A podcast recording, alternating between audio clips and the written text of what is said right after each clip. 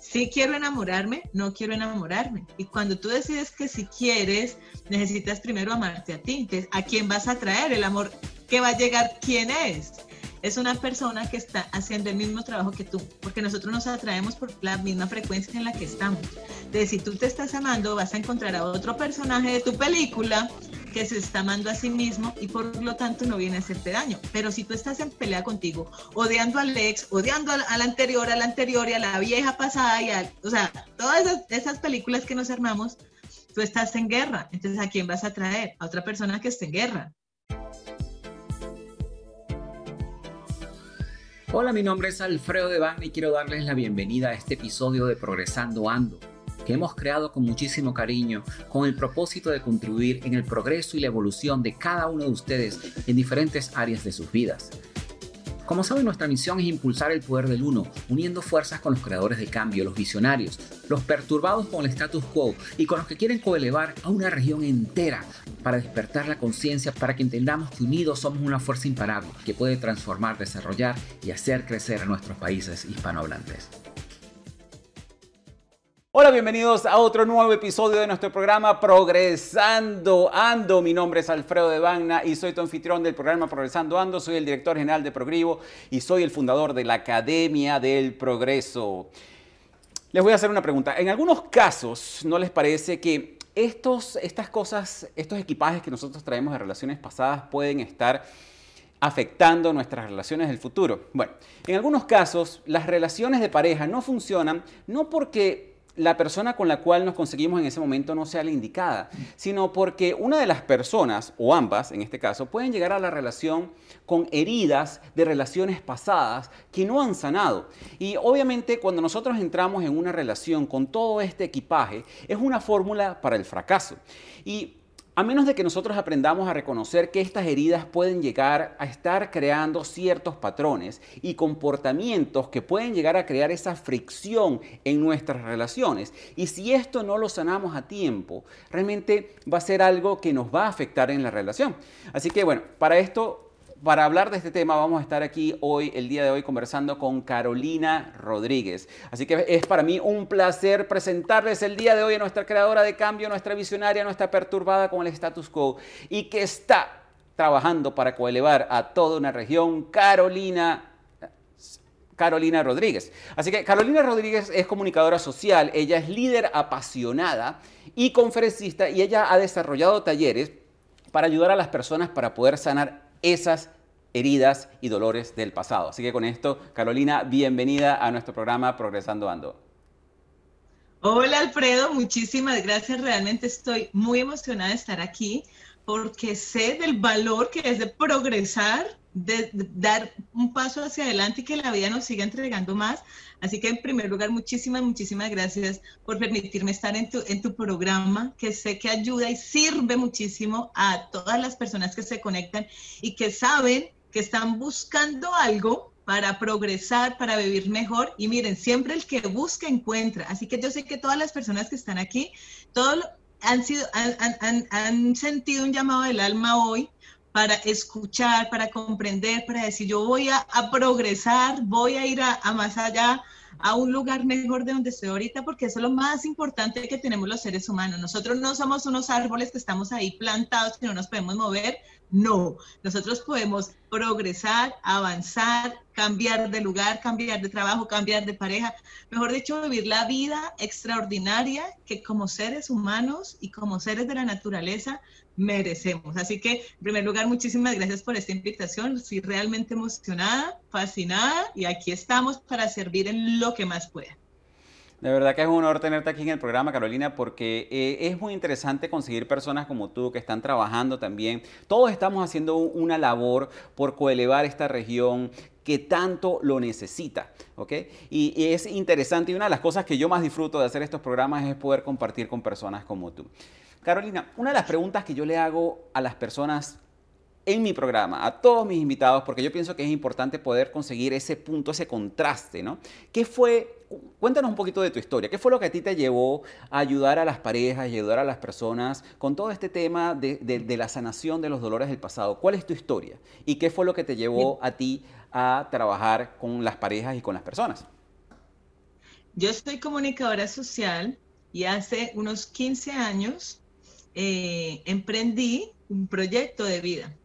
Y en ese proyecto yo estaba muy contenta. Yo también en ese entonces decidí cambiar de mentalidad porque yo era una mujer que pesaba 104 kilos, que fumaba mucho, que tomaba mucho trago, que estaba en la universidad, que había salido, que había conseguido, em, que había mandado cantidad de hojas de vida, nadie me contrató. Entonces en ese buscar yo estaba cansada de mí, yo era mal geniada, peliona, grosera, me irritaba, no tenía casi amigos, eh, pues imagínate, yo pesaba tanto que no tenía, yo no podía comprar ni siquiera, no había ropa para mujer, sino ropa para hombre. En eso yo empiezo a buscar cómo ser dueña de mí, cómo poder yo tomar decisiones acertadas para mí y poder cumplírmelas. Entonces eso fue hace muchísimos años voy a seminarios, voy a talleres, empiezo un emprendimiento, empiezo a conocer personas, yo decido hacerme un bypass gástrico, bajo de peso, me empiezo a empoderar, empiezo a construir un negocio también y sobre todo lo más importante, a cambiar aquí pero cuando uno se transforma la mente, uno puede transformar lo que quiera. Entonces yo había cumplido todos mis sueños, porque de, a eso me dedicaba. Yo hacía mentorías personalizadas y talleres y seminarios acerca del cumplimiento de sueños y yo había cumplido todos mis sueños. Así como cuando uno eh, quiere lograr lo que quiere y se pone las metas y de todo, entonces yo ya, ya tenía amigos, tenía a mi esposo que ya llevamos juntos Duramos de novios 10 años y llevamos 14 de casados.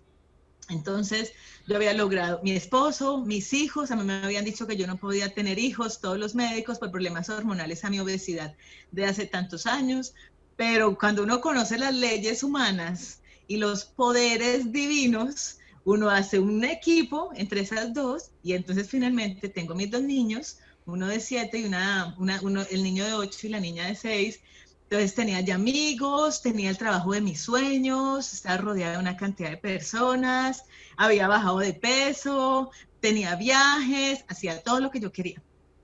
Y entré en una crisis. Entonces yo dije, ¿será que esta es la crisis de la mediana edad? Tenía 37 años, eso fue como cuatro años ya, tres, tres años. Yo decía, Dios mío, he logrado todo y me siento vacía. ¿Qué me pasó? Y volví otra vez. Ya soy dueña de mí, ya por fin había sido dueña de mí, ahora cómo me convierto en libre de mí, porque yo ya estaba atrapada en el mundo que yo misma había creado, con todo eso, porque funciona, todas las herramientas, pero me empecé a sentir un vacío y empecé a sentir que necesitaba mejorar y sanar la relación más importante, que era la de Carolina con Carolina, porque de ahí parten todas las relaciones. Uno a veces lo que tú decías, uno a veces quiere eh, tener el mejor novio, el mejor esposo, la mejor esposa, quiere, uno sueña, pero no se da cuenta que quien tiene que transformarse es el que está al, frente del espejo de uno mismo. Definitivamente. Porque mira esto. Y justamente se trata eso que tú comentas porque realmente nosotros siempre estamos acostumbrados a buscar las respuestas externamente, ¿no? Y no, y no empezamos con ese camino interno. Pero continúa. Entonces, mira, mira nada más esto, una frase que yo escuché y yo dije, Dios mío, o sea, por, mira, mira esto, y que también se lo hago a todas las personas que están acá para que, para que, para que cuando uno entra en esta frase uno dice, ay, ya, mira, y esto lo dice el Kiva León, que es un libro, o sea, viejísimo, viejísimo, viejísimo, que pasó por generación en generación. Y dice así, como es afuera, es adentro y como es adentro es afuera. Entonces lo que a veces empezamos a juzgar a los demás, empezamos a tildar a los otros de malgeniados, de groseros, de infieles, de violentos, todo lo que vemos afuera con el mundo de nuestros cinco sentidos es porque está dentro. Si no estuviera adentro, no lo pudiéramos ver afuera. Es como una película, es como cuando uno va al cine. Afuera está la pantalla, pero acá atrás es que está el videoproyector. Y solamente se proyecta lo que está acá dentro de la película. Entonces, esta película somos nosotros. Si tú quieres cambiar afuera, si tú quieres cambiar a tu pareja, necesitas cambiarte a ti. Si tú quieres cambiar tu empleo, necesitas cambiarte a ti. O sea, todas las relaciones, entonces las relaciones se basan en quién soy yo. Y mira, Alfredo, esto que, bueno, yo hablo mucho, ¿no? Cuando tú quieres, tú me dices y me dices, claro, espérate, porque si no, Alfredo, aquí nos da el otro día, yo sigo. Porque esta es mi pasión. Empecé a hacer esos talleres porque se convirtió en mi pasión. Yo ya los hacía de otra cosa, funcionó y luego dije, tantas personas que deben tener este, este vacío de haber logrado todo o de haber todavía querer buscar una pareja o algo así, ¿qué puedo yo hacer? Entonces, mira esto también. Nos enseñaron desde chiquiticos, desde la novela, la televisión, la iglesia, o sea, todo lo que está afuera, nos enseñó a serle fieles, leales, amar a otros. Pero nunca nadie nos enseñó a escuchar nuestra propia voz. Cuando estábamos chiquitos nos decían, cállese porque aquí, eh, cuando estén los mayores hablando, usted no puede hablar empezamos a silenciarnos, nos empezaron a comparar. Entonces, claro, ¿cómo no vamos a compararnos ahorita con otras mujeres, con otros hombres? Si desde el colegio estamos en competencia, cuando cada ser humano, cada persona, cada ser tiene una habilidad diferente, tiene un talento diferente. Entonces, la, yo digo, yo siempre he dicho desde que estoy estudiando el tema de las relaciones a profundidad, eh, nosotros vamos y nos casamos, que es el sueño, por ejemplo, de casi la mayoría de las mujeres. El 98%, el sueño es llegar al altar con un vestido blanco, casarse y se, hicieron, eh, fueron felices para siempre. Y todo este, este, este cuento del para siempre. Pero que también ponte a ver que eso es lo que nos venden a nosotros las fantasías, ¿no? Los cuentos de hadas, siempre es ese felices para siempre, ¿no? Claro, y yo a veces digo, eh, si en los cuentos de hadas nos el final es y fueron felices para siempre.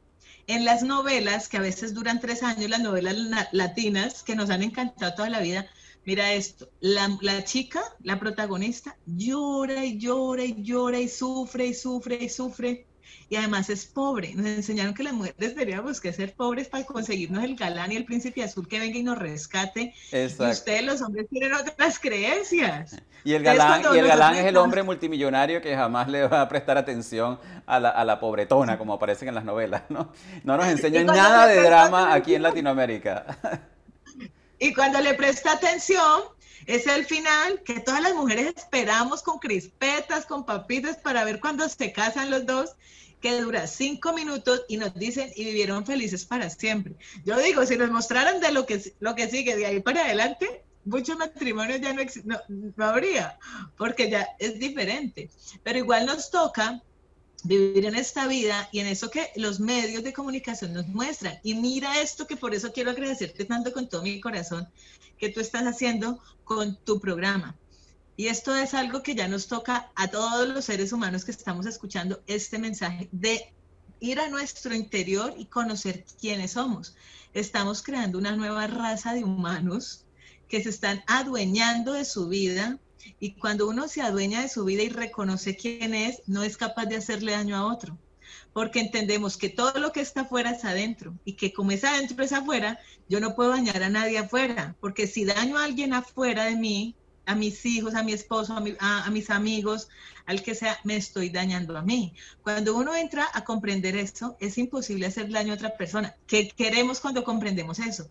Amar a otros, a ser, a, ser reales, a no decir mentiras, a poder hablar con, con, con honestidad, porque nos estamos queriendo a nosotros. Pero eso no pasa hasta cuando nos contestemos esta pregunta, Alfredo.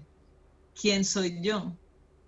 Qué quiero, dónde, cuáles son mis raíces, para dónde voy, cuáles son mis habilidades, cuáles son mis talentos.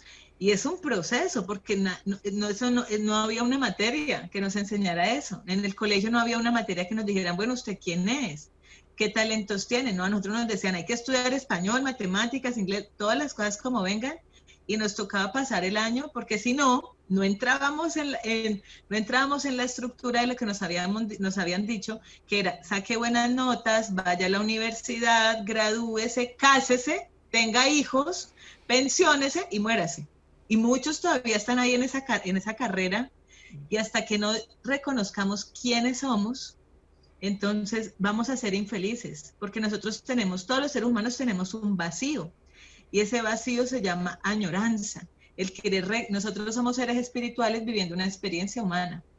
Y cuando nosotros sentimos ese vacío que por lo general da entre 6 de la tarde y, y 7 de la noche cuando el sol se va poniendo, como que cambia el, el horario, cambia la luz a la oscuridad o, el, al amanecer, sentimos ese vacío y tenemos como una melancolía, como una tristeza, es porque nosotros queremos regresar a ser espirituales. Pero estamos aquí y nos gobierna a veces la razón. Y en la razón y en la información nos han dicho muchas cosas que nos, hace, que nos duelen, que, no, que nos incomodan y que aún así tenemos que seguir cumpliendo para poder, entre comillas, ser felices. Fíjate que aquí tocaste muchísimos puntos y yo creo que vamos a rebobinar muchísimas de esas cosas que acabas de comentar, pues está súper interesante. Primero que tocaste uno de los puntos más importantes para nosotros y los que, de los cuales yo me siento más apasionado. ¿no? Nosotros de por sí en la misión de Progrevo decimos que la única manera de cambiar el mundo es cambiando tu mundo. Y es algo que nosotros estamos tratando de, de, de educar a las personas, de que no importa qué tanto tú trates de buscar en el exterior, si tú no comienzas contigo mismo, va a ser muy difícil que tú crees ningún impacto en el mundo.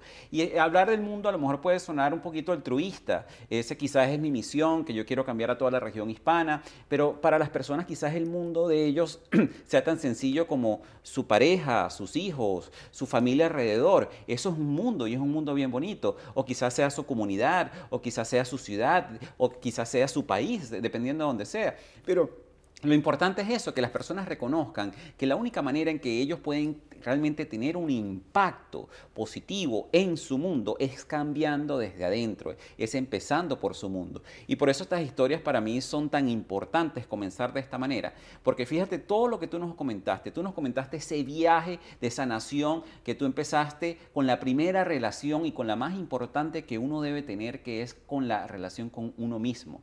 Y de por sí me encanta porque tú dices que aprender a sanar las relaciones inicia por la más importante, que es la que tienes contigo mismo y, justamente brindando todas esas herramientas de armonía que te permiten generar esa, que te permitan generar ese amor propio. Y, me encanta porque obviamente tú eres una fiel creyente de lo que tú estás enseñando y empezaste contigo misma y después fue que empezaste a predicarlo a otras personas, ¿no? Y lo otro que me pareció súper importante también es que a pesar de que nosotros nos encontramos en este camino del desarrollo personal, la mayoría de las personas piensan que es yo comienzo este camino del desarrollo personal y llego al sitio donde estoy feliz y ya nada más pasa. Y no es así. Tú lograste la vida de tus sueños, tú lograste estar con el, hombre que tú querías, los hijos que tú tanto deseabas. Y llega un momento que también llegaste a ese punto y existe una ruptura, existe también un vacío. Y ese es un momento donde cual te da otra oportunidad de hacer una introspección y empezar a trabajar más en ti y seguir creciendo en ese proceso, porque todos estamos aquí en el mismo proceso, que es el proceso de crecimiento, que es el proceso de cambiarnos a nosotros mismos, que es el proceso de evolucionar. En el momento que las personas entiendan que no se trata de levantarse en las mañanas, cepillarse los dientes, desayunar, ir al trabajo, volver y ver televisión todos los días, que es un ciclo, sino que se trata de que durante ese viaje tú siempre busques la oportunidad de crecer, tú busques la, oportunidad de aprender con estas cosas que haces tú, con estas cosas que hacemos nosotros, y que empieces de esa manera a transformar tu vida. en ese momento vas a empezar a vivir la vida de tus sueños. La verdad que qué importantísimo todo esto que nos acabas de comentar, Carolina. Ahora, hablando de nuevo con la parte de la sanación de, de las relaciones amorosas. Me gustaría comenzar, ¿qué pasa en ese momento cuando existe una ruptura? ¿ok? ¿Cómo nosotros podemos superar una ruptura amorosa? Ya todos sabemos, bueno, y, más que todo en Latinoamérica, obviamente, ¿a quién no le ha pasado? Yo sé que a mí me ha pasado que cuando tenemos una ruptura, lo primero que buscamos es la música más triste que podamos conseguir. Si estamos en edad de tomar la botella de tequila o de cerveza para ahogar nuestras penas y de ahí, bueno, tratar de superar esa, esa ruptura. Pero realmente, ¿cuál es la manera más sana de superar una ruptura? Mira, una ruptura amorosa, Alfredo, duele tanto como una muerte. A diferencia que el que se muere se entierra y la esperanza murió. Mientras que el que, el que queda vivo en la ruptura queda vivo y queda poniendo estados, queda poniendo ahí, poniendo fotos en las redes, queda todavía. Entonces entramos. Bueno, es ahorita que se puede, es ahorita que se puede, porque anteriormente no podía lanzar indirectas por las redes sociales. Yo me acuerdo que cuando terminé con mi primer noviecito y que era, vivía por mi casa, yo hacía maromas y daba 500 vueltas para no poder tener que pasar por la casa y seguro él también. Pero ahorita no, ahorita entramos en esa negación de que soy novia, ya no soy novia, lo sigo siguiendo, lo dejo de seguir, miro sus estados, no miro sus estados. Entonces ahorita esa separación cada vez se hace más difícil y más dolorosa porque se alarga. Entonces entramos en esa etapa donde uno no sabe qué es. Ya después, pasando los, los días, entramos en una etapa de rabia, mucha ira.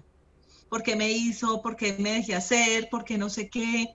Luego entramos en dolor, un dolor profundo que es cuando ahí ya, o sea, en serio, si terminamos. Y entonces los amigos, el tequila, las canciones, todo. Y eso se llama, eso tenemos una parte que se llama nuestro ego y dentro del ego hay algo que se llama el cuerpo del dolor. El cuerpo del dolor siempre te va a pedir más dolor, más canciones, más llanto, más largo. Y para eso uno mismo tiene que determinar un basta ya. Yo a veces en los talleres les digo que me río pues en forma graciosa y nos reímos porque yo les digo, esto es un taller para irnos hacia nuestro interior, a nuestro mundo interior, a nuestro corazón y también del dolor nos reímos. Yo les digo, miren, está bien uno llorar 24 horas, está perfecto si tú quieres, pero luego tú misma te tienes que decir, hoy lloro 24 horas, pero mañana lloro 8, y pasado mañana lloro 3, y pasado mañana lloro una hora. ¿Por qué? Porque si no el dolor nos consume. Y conozco muchísimas historias de personas que no deciden salir del dolor, quedarse dentro del dolor, y ahí se quedan por muchísimos años. Sí, y son es más, se hacen, se hacen como adictas, se hacen como adictas a este cuerpo del dolor y necesitan de una manera así como una dosis, así como que bueno, no he llorado hoy, déjame, déjame buscar un estado para ver si lloro por esa persona o algo así, ¿entiendes? Además, eh, Alfredo, que el dolor son eso, eh, eh, químicamente en el cerebro se crean hormonas y cuando ya llevamos tanto tiempo viviendo en el dolor, se nos hace rico, entonces nos gusta. O sea, sentimos dolor, pero estamos adictas al dolor, entonces siempre queremos un poquito más de dolor y andamos buscando cosas, lo que tú decías, para que, para que mi dolor, porque es que además se vuelve algo supremamente importante. Mi dolor no lo tiene nadie, nadie me entiende, nadie me escucha, nadie me quiere. Y mira esto, el 99% de las personas que deciden salir de un dolor lo logran. O sea, todo mundo. Quien decida salir de un dolor lo logra. O sea que si tú que estás escuchando ahí llevas muchos años en un dolor, si tú decides lo logra. Y a mí el dolor me encanta siempre decir estas tres cosas. Mira, Alfredo, el dolor siempre va a llegar, siempre, porque nosotros somos seres de la naturaleza y así como las estaciones, el invierno llega, entonces tenemos que prepararnos para el dolor, tenemos que prepararnos para una muerte, para una separación, para una enfermedad. ¿Cómo nos preparamos con nuestros pensamientos y nuestras acciones? El dolor pasa, las primaveras, las flores vuelven a salir, el dolor pasa, el, el, sol vuelve a salir cada mañana, así que si tú tienes este dolor, de esto vas a pasar si lo decides. Y otra cosita del dolor es que tú lo puedes ver como tu gran oportunidad, porque mira que justo el dolor y más sobre las relaciones amorosas, esos dolores que sentimos nos hacen evolucionar, nos hacen ser un poquito más. Y ese es el propósito de todas las relaciones, elevarnos por encima de nosotros, porque nosotros por amor hacemos cosas que en condiciones normales no haríamos. Así que ese dolor es tu mayor sabiduría y es la oportunidad que tú tienes para elevarte por encima de ti, para progresar ser una persona muchísimo más especial, espiritual, amorosa, como tú, lo que tú quieras, porque es lo que tú quieras buscar y trascender, y el dolor te va a dar esto. Pero así la fórmula mágica para superar una ruptura amorosa es aceptar que lo que ya pasó, ya pasó y que fue perfecto, que lo que sucedió convenía para eso que les acabo de decir del dolor, para elevarnos por encima de nosotros. Y si tú sientes que no te puedes soltar de esa persona, eh, nos dicen muchísimas veces que perdona. El perdón, el perdón, y a veces sentimos que no podemos perdonar a otros porque nos hicieron, porque nos dolió, porque... O a veces muchas personas andan buscando que, eh, que otra persona venga a decirle, eh, sabes qué, perdóname. Y si eso nunca pasa, no nos podemos quedar ahí toda la vida esperando que otra persona venga y nos perdone, porque no sabemos esa otra persona que está pensando. Pero ¿qué sí podemos hacer? Perdonarnos a nosotros mismos por perdonarnos porque lloramos, perdonarnos por el dolor que estamos sintiendo, perdonarnos por haber dicho ciertas cosas y nos llenamos de culpa, porque la culpa, la vergüenza, el, arrepentimiento hacen parte de esta ruptura. Yo por qué, yo porque fui tan boba, yo, o sea, una cantidad de cosas que nos decimos. Pero la máxima para llegar al último punto que es la liberación, soltar este amor, soltar esta persona, soltar este sentimiento, transformarlo, darle la vuelta, es la gratitud. Agradecer que esa persona, que ese gran maestro o que esa gran maestra llegó a tu vida a transformarte. Si no hubiera sido por esa persona, tú no estarías aquí transformando tu vida en sabiduría. Tú todavía, mira, los dolores son como un rompecabezas. Uno no sabe qué pieza falta para cumplir todos los propósitos y mandatos divinos que hay para nosotros. Entonces, para llegar a esa liberación, agradece a esa persona, las circunstancias, agradece lo que fue, agradece lo que será, agradece todo. Porque cuando tú agradeces, tú estás subiendo un nivel de vibración más alto y por lo tanto sientes que en tu corazón se va sanando muchísimo más rápido. Ok, vamos entonces a repasar un poquito de esos pasos. Primero, obviamente, debes decidirlo. Yo creo que lo más importante, yo creo que si las personas entendieran que en el momento en que ellos dicen ya basta, ya no voy a seguir calándome más este sufrimiento y deciden de una vez por todas salir de ese sufrimiento, lo van a hacer que es importante reconocer que hay personas que lamentablemente, como lo conversábamos anteriormente, se hacen adictas a ese sufrimiento o, ese, o, esa historia de dolor les da significancia. Justamente acaban de perder a alguien y echar el cuento de que perdí a esta persona, que no me trató bien, que no sé qué, les da significancia porque las otras personas les dan atención. Pero en el momento en que tú reconozcas de que tú puedes decidir salir de eso cuando tú quieras y que realmente hay otras maneras en las cuales tú puedes ganar esa atención de esas personas de una manera más funcional, y decidas decir como que, bueno, ya, basta, es hora de, sí, ok, voy a llorar, voy a tener mi duelo. Eh, el duelo, obviamente, hay muchas personas que se preguntan cuánto tiempo dura un duelo. A unas personas les dura más que otras, 24 horas, 48, un mes, dos meses, tres meses, nueve meses, un año. Siempre y cuando, aquí lo importante es, es ese aspecto, que tú puedas decidir en qué momento vas a salir y que puedas reconocer, ok, voy a sufrir este duelo porque las personas lo tienen que sufrir, es parte del proceso de sanación y en ese momento ya decidir, bueno, ¿sabes qué? Voy a tener mi duelo por una semana yo sé que suena fácil decirlo, pero realmente tienes que tomar la decisión de hacerlo. Es como las personas que dicen voy a perder peso y no dicen cuándo van a comenzar. Entonces es lo mismo, voy a salir de este sufrimiento, decide hacerlo y cuándo lo vas a hacer. Luego el segundo paso es aceptar, definitivamente aceptación, yo creo que es uno de los secretos más importantes que yo digo, que siempre digo a las personas que es el secreto de la felicidad, aceptar lo que no puedes cambiar. No puedes cambiar de que la relación cambió, que, no, puedes, no puedes cambiar el hecho de que la relación se terminó, no puedes cambiar el hecho de que la persona ya no, no está ni va a estar, no puedes cambiar todas esas cosas. Con el momento que tú lo aceptas y dices, bueno, ya pasó, es hora de moverse, eh, ahí te das cuenta de que ya empiezas, como a, empiezas a sanar. Luego de eso nos comentaste que es verlo como una oportunidad, definitivamente, verlo como una oportunidad, porque de nuevo, las mayores transformaciones que sufren las personas es en el momento en que tocan fondo y se impulsan hacia arriba. Es una oportunidad. Si estás ahorita en ese hueco de ese dolor, de ese sufrimiento, verlo como una oportunidad porque vas a salir muchísimo más fuerte.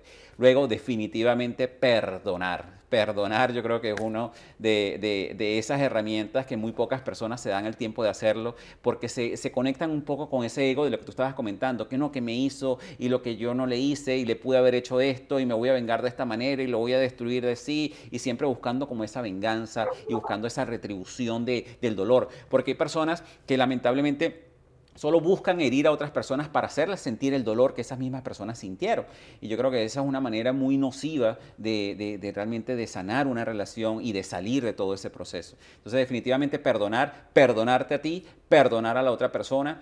Otra cosa que yo le recomiendo a las personas que no necesariamente significa que tengas que ir a cerrar ciclos, como dicen, porque a veces esa parte de cerrar ciclos es como más dolorosa que haberlos dejado abiertos en cierta manera y decidir, mira, no funcionó, yo sé que hice lo mejor de mí y en ese momento continúo. Y finalmente estoy totalmente de acuerdo, es siempre agradecerle a esas personas por haber estado en nuestra vida, independientemente de que esas personas no estén, porque en ese momento te das cuenta de que creciste, eres mejor, aprendiste y continuaste. La verdad que increíble esas herramientas de cómo superar una ruptura.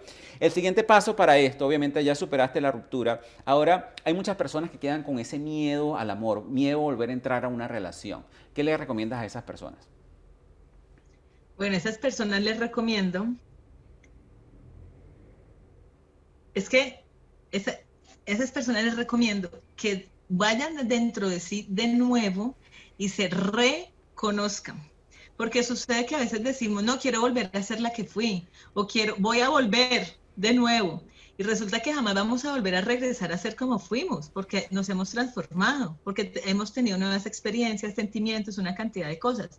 Entonces es volver a, sentarse con uno mismo como un gran proyecto de vida y decir lo que yo te decía al principio, ¿quién soy yo? Que me gusta, que no me gusta, que aprendí, eh, cuáles son mis límites. Cuando tú conoces tus límites, los puedes respetar. Si tú no conoces tus límites, entonces cualquier persona que llegue a ti lo sobrepasa y tú vas como que, ay, bueno, si me cae bien, entonces sigamos. Entonces tú necesitas aprender tus límites y también tus negociaciones. Y una parte súper importante para mí es conocer para dónde vas. Entonces, ¿cuáles son tus sueños? Yo siempre recomiendo a las personas que escriban 50 sueños y si no alcanzan a escribir sus 50, que empiecen a buscar más sueños, porque nuestra mente es ilimitada y grandísima y a veces los únicos que nos controlamos y nos limitamos somos nosotros mismos a la hora de soñar. Entonces, construir esos sueños y cuando tú vas haciendo eso, eh, busca tres metas. De esos grandes sueños que son ilimitados, busca tres grandes metas que tú puedas eh, empezar a trabajar. Cuando tú ya tienes eso, que es tu gran proyecto, que eres tú, que es tu vida, ahí tú dices, quiero volver a amar o no quiero volver a amar. Además, mira, es que esto sucede, esto es muy sencillo. Cuando tú te estás amando a ti y amarte a ti es eh, el amor propio, no es ir todo el tiempo a hacerte masajes, a peinarte el pelo, a maquillarte, a verte linda o a verte guapo el verdadero amor propio es reconocer quién soy, lo que yo te decía al principio, saber quién y reconocerme las veces que sean necesarias. Yo, me, yo soy esta Carolina hoy, pero no sé qué va a pasar en cinco años, en diez años, en una semana, en un mes. Entonces uno todo el tiempo necesita estarse reconociendo y aceptando quiénes somos. Y en esa parte, ahorita, eh, eh, la, parte anterior de la que hablamos acerca de cómo superar una ruptura, muchas personas también se, deben estar preguntando, porque es lo que me preguntan muchísimo a mí en mi página, es, Carolina, ¿cómo hago yo para olvidar a mi ex? Y resulta que es que no, es, no, lo, no lo podemos olvidar, a no ser que nos sacáramos una parte del cerebro. No lo podemos olvidar. ¿Qué podemos hacer? Guardarlo en nuestro corazón como algo bello, como un momento, una época de nuestra vida bonita, que terminó feo, terminó bien, no sé, como tú lo quieras, que tú lo puedas transformar, porque así como dice un curso de milagros, eh, cuando, cuando puede que afuera las situaciones sigan siendo exactamente iguales, pero cuando cambiamos la percepción, ese es el verdadero milagro. Entonces muchos milagros ocurren de acuerdo a ti, a cambiar esa percepción. Entonces cuando tú dejas de pelear con tu ex o cuando tú dejas de pelear con la gente afuera y te empiezas a amar y a reconocer, el amor, Alfredo, te busca el amor te busca, porque el amor no es para uno andarlo buscando, que a dónde, a dónde me consigo otro novio, otra pareja. Cuando tú te estás amando, estás vibrando en altas frecuencias y el amor te va a encontrar. Va a llegar a tu casa, va a llegar a tu trabajo, vas a estar en un gimnasio y se van a ver. Entonces, ese miedo al amor, cuando tú te estás amando y tú sabes que tú eres dueña de ti, ya no tienes miedo de volver a entregar tu corazón, porque así lo entregues, así otra persona venga a enamorarte y así uno tiene miedo de que lo vuelvan a engañar o que se vuelvan a ir o, de volver a amar y volver a entregar todo. Ese miedo siempre va a estar, siempre porque el miedo siempre va a estar con nosotros. Pero a pesar del miedo tenemos que actuar, a pesar del miedo tenemos que decir, si quiero enamorarme, no quiero enamorarme. Y cuando tú decides que si quieres, necesitas primero amarte a ti. ¿a quién vas a traer? El amor que va a llegar quién es. Es una persona que está haciendo el mismo trabajo que tú, porque nosotros nos atraemos por la misma frecuencia en la que estamos. Entonces, si tú te estás amando, vas a encontrar a otro personaje de tu película que se está amando a sí mismo y por lo tanto no viene a hacerte daño. Pero si tú estás en pelea contigo, odiando al ex, odiando al, anterior, a la anterior y a la vieja pasada, y o sea, todas esas, esas películas que nos armamos, tú estás en guerra. Entonces, ¿a quién vas a traer? A otra persona que esté en guerra mira, mira que a veces no, que pareciera súper difícil encontrar el amor de la vida, cuando a la vez es tan sencillo. Me amo tanto, dejo de pelear conmigo, perdono, amo, agradezco a la gente que está a mi alrededor, a mi papá, a mi mamá, a mis hermanos, a mis hijos, a mis amigas, los perdono, dejo de pelear, cambio la percepción, veo un mundo diferente, atraigo el amor. O sea que atraer el amor no es tan difícil. Llega porque llega cuando tú te estás amando. No, y lo importante también de la parte del miedo es reconocer que el miedo al amor realmente es robarte una oportunidad y robarle una oportunidad a otra persona de que puedan entrar en algo bonito, ¿no? Y, que, y también es como en cierta manera no darte crédito porque la persona que salió de la relación no es la misma la que va a entrar a otra relación si tú haces todo ese proceso de sanación, ¿no? Y, y, es eso, o sea, es estar paralizado en, en, algo que a lo mejor te, te, o sea, que te va a traer muchos beneficios a nivel de relaciones, pero solo si, si, tomas el riesgo, que es como lo que nos pasa a nosotros muchísimas veces en, en, el día a día, en la vida, que a veces tenemos que tomar diferentes riesgos y, y a veces por miedo no tomamos oportunidades de negocios o no, o no tomamos ese trabajo o no tomamos esta nueva clase y, perdemos oportunidades que son importantes para nuestras vidas, ¿no? Otra cosa que sucede muchísimo luego de, una ruptura, y, este es un tema que me, gustaría que tocáramos un poquito más, es qué pasa con estas personas, y yo creo que es importante que que terminan de una relación e inmediatamente saltan a otra sin sanar la relación pasada. Y esto es porque hay personas que, que, bueno, que en cierta manera no han hecho esa paz consigo mismo y no pueden estar consigo mismo, entonces siempre tienen que estar en compañía de alguien, así sea un peor es nada, así como que dice, bueno, esto, esto ni modo, es lo que me tocó en este momento, estoy saliendo de sufrir de, de esta relación, me voy a meter de una vez en esta porque no puedo estar solo o no puedo estar sola. ¿Qué le recomiendas a todas esas personas y qué consecuencias crees tú que le puede traer a estas personas? Bueno, dicen que un clavo saque otro clavo, ¿no? Pero finalmente a veces no es así. Otro clavo entierra más el otro clavo que está, entonces se va volviendo. Y hay personas que, que van poniendo barreras y es como muros, muros y muros. Y entonces dice, ya no quiero a nadie. Entonces las siguientes relaciones se vuelven más tormentosas que las anteriores, más tormentosas que las anteriores, porque la vida te está diciendo, mira, haz un alto en el camino, vea, vea, vea tu centro, vea tu mundo interior, conócete y ahí sí. Pero esa es una parte. Lo que pasa es que... Y, ahí, es donde, y ahí es donde las personas, Carolina, perdona, es cuando ellas dicen, ay, pero es que yo no tengo suerte en el amor. es que realmente no es que no tengas suerte en el amor, es que no te has dado una oportunidad de sanar las relaciones anteriores y sigues de, de, una, de una relación con un equipaje a otra, que ya vamos a conversar un poco más acerca de eso. ¿Y por? Porque, ¿sabes por qué? Porque empezamos a comparar. Es que dentro de nosotros es, hay como dos personajes, el diablito y el angelito. El diablito es esa víctima que todo el mundo me hace, es que mi familia, es que me engañó con otra, es que la otra, la culpa tiene la, tiene la otra o el otro. Esa persona que, que culpa a toda la gente alrededor. Y en esa parte egoica o la diablita o el diablito que tenemos en nuestro interior se compara. Y así como se anda comparando que la otra más bonita, también hace comparaciones de las otras personas. Entonces, estamos proyectando lo que sucedió al futuro. Entonces, teníamos un novio y estamos pensando o sintiendo que el que viene es exactamente igual, cuando es una persona completamente diferente. Entonces, estamos proyectando nuestras rabias pasadas por lo que terminamos, por lo que sea, en esta nueva relación. Entonces, nos cargamos de qué? De expectativas. Y todo lo que estamos esperando de otros nos duele, porque no queremos ver al otro como es, sino como nosotros quisiéramos que fuera. Y cuando descubrimos que no lo es, entonces desechamos a la gente. Decimos, este no me sirvió, pero resulta que es que eran mis expectativas, que yo estaba esperando que otro viniera y me llenara por las creencias de buscar al príncipe azul, por las creencias que el otro viene, a sanar mi corazón, por las creencias de que somos medias naranjas y yo nada más soy media. Entonces ando buscando a mi alma gemela, a mi media naranja, a que me completen cuando cada uno ya está completo y está perfecto con lo que es. Entonces, con esa expectativa, conseguimos una pareja, otra pareja, otra pareja, otra pareja, otra pareja, y cuando no sabemos cómo, cómo deberían ser una relación consciente, que si tú quieres hablamos de ese tema también, cuando uno no conoce cómo es ser una verdadera pareja, una pareja bonita, una pareja en construcción, una pareja que nos lleve a progresar, a ir más allá, a elevarnos, nos vamos desbajando. Y entonces nos vamos sintiendo cada vez peores, cada vez más viejos, cada vez sin ilusiones, cada vez sin sueños.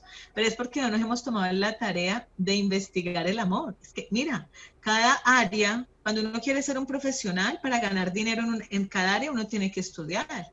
Uno tiene que estudiar el éxito. El éxito se estudia de acuerdo a lo que tú quieres. La felicidad se estudia. La felicidad no es que, ay, venga, yo quiero ser feliz. No, es una decisión.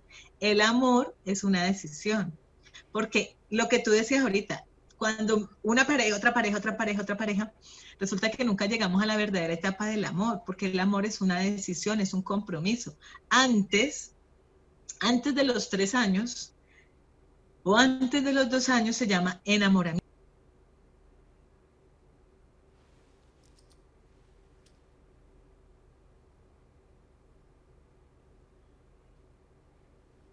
Carolina, estás en silencio. tu micrófono se silenció. Ya, me, fui. Entonces, ah, estabas hablando de las fases. Del enamoramiento. Cuando, cuando, antes de los dos años, o sea, desde que nos conocemos con alguien que sentimos atracción, aproximadamente seis meses, dos años, nuestro cerebro crea una cantidad de hormonas, las hormonas del amor y de la felicidad, y nos volvemos adictos a esa persona. Por eso nos sentimos apegados y que queremos vivir con esa persona. A partir de los tres años, esas hormonas ya se estabilizan, están normalcitas y es cuando ya se llega a la decisión de amar. Entonces, cuando una persona se vuelve adicto o adicta a las relaciones, va soltando porque quiere cada vez, haz de cuenta, más droga, más droga, más químicos al cerebro, más químicos. Por eso cuando terminamos una relación de estas, tenemos síndrome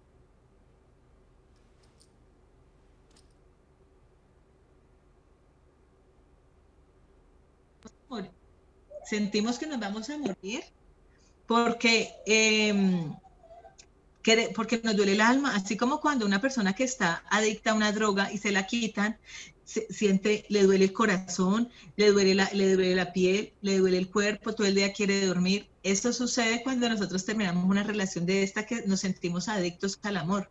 Entonces, el amor real sucede después. Mientras tanto, nosotros necesitamos formar una pareja consciente para que cuando ya las hormonas se nos estabilicen, tengamos una pareja eh, estudiada y diseñada para lo que los dos miembros de la pareja si son dos o si son tres o como lo que quieran, porque el tema de las relaciones está abierto a lo que cada persona quiera, de ser dueña de sí misma y de sus propias decisiones para formar esa relación bonita, que es lo que todo mundo sueña. Todos soñamos con una relación bonita, de sentirnos acompañados, de ser ese soporte y que también nosotros podemos como, como recostar en, en los malos momentos, pero también disfrutar los buenos momentos. Entonces, cuando tú dices, que uno anda de anda aquí, aquí, aquí, aquí, aquí, allá, eso por lo general lleva conflicto interior, porque nadie afuera nos va a llenar si no nos llenamos nosotros mismos. Así es, nadie, nadie va a ser suficiente de, de estar en esa relación porque en realidad partimos en una relación sin estar claro que realmente con lo que queremos.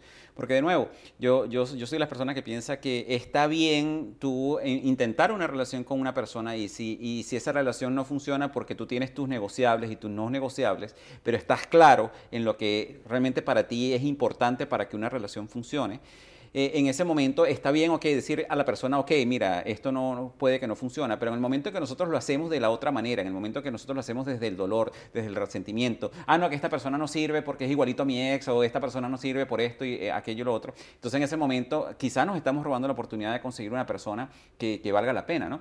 Entonces e, esa parte que tú comentas es muy importante. Ahora, Entrando en el tema de por qué es tan importante, yo creo que es importante que nosotros reforcemos ese punto. ¿Por qué es tan importante sanar el dolor de mis relaciones amorosas antes de empezar otra relación? O, o quizás durante el camino mientras estoy en mi relación. Porque cuando tú te sanas, te progresas. Entonces ya llegas nueva o nuevo, preparado a una nueva relación. Porque la otra persona, así como tú quieres, recibir cosas de la otra persona, la otra persona también quiere recibir cosas tuyas. Entonces está, eh, de eso que tú quieres recibir, primero tienes que dar. Si tú quieres amor, entrega amor. Si tú quieres eh, una bonita pareja, conviértete en una bonita pareja. Si tú quieres una persona honesta, leal, fiel, conviértete en eso, pero de ti para ti. Cuando tú te conviertes en eso, cuando tú sanas tus heridas, cuando tú sanas tu corazón, tú estás con ansias de amar a otra persona desde la libertad, desde la comprensión, desde la aceptación. Entonces, ya es un proceso diferente, porque tú ya estás dispuesta o dispuesto a vivir en ese amor. Y a ver, lo que yo te decía ahorita, Alfredo, que el amor no se busca sino que el amor nos encuentra, nos atrapa y nos enloquece. O sea, nos volvemos adictos y caemos adictos al amor porque el amor es la cosa más maravillosa que, que nos puede pasar en la vida.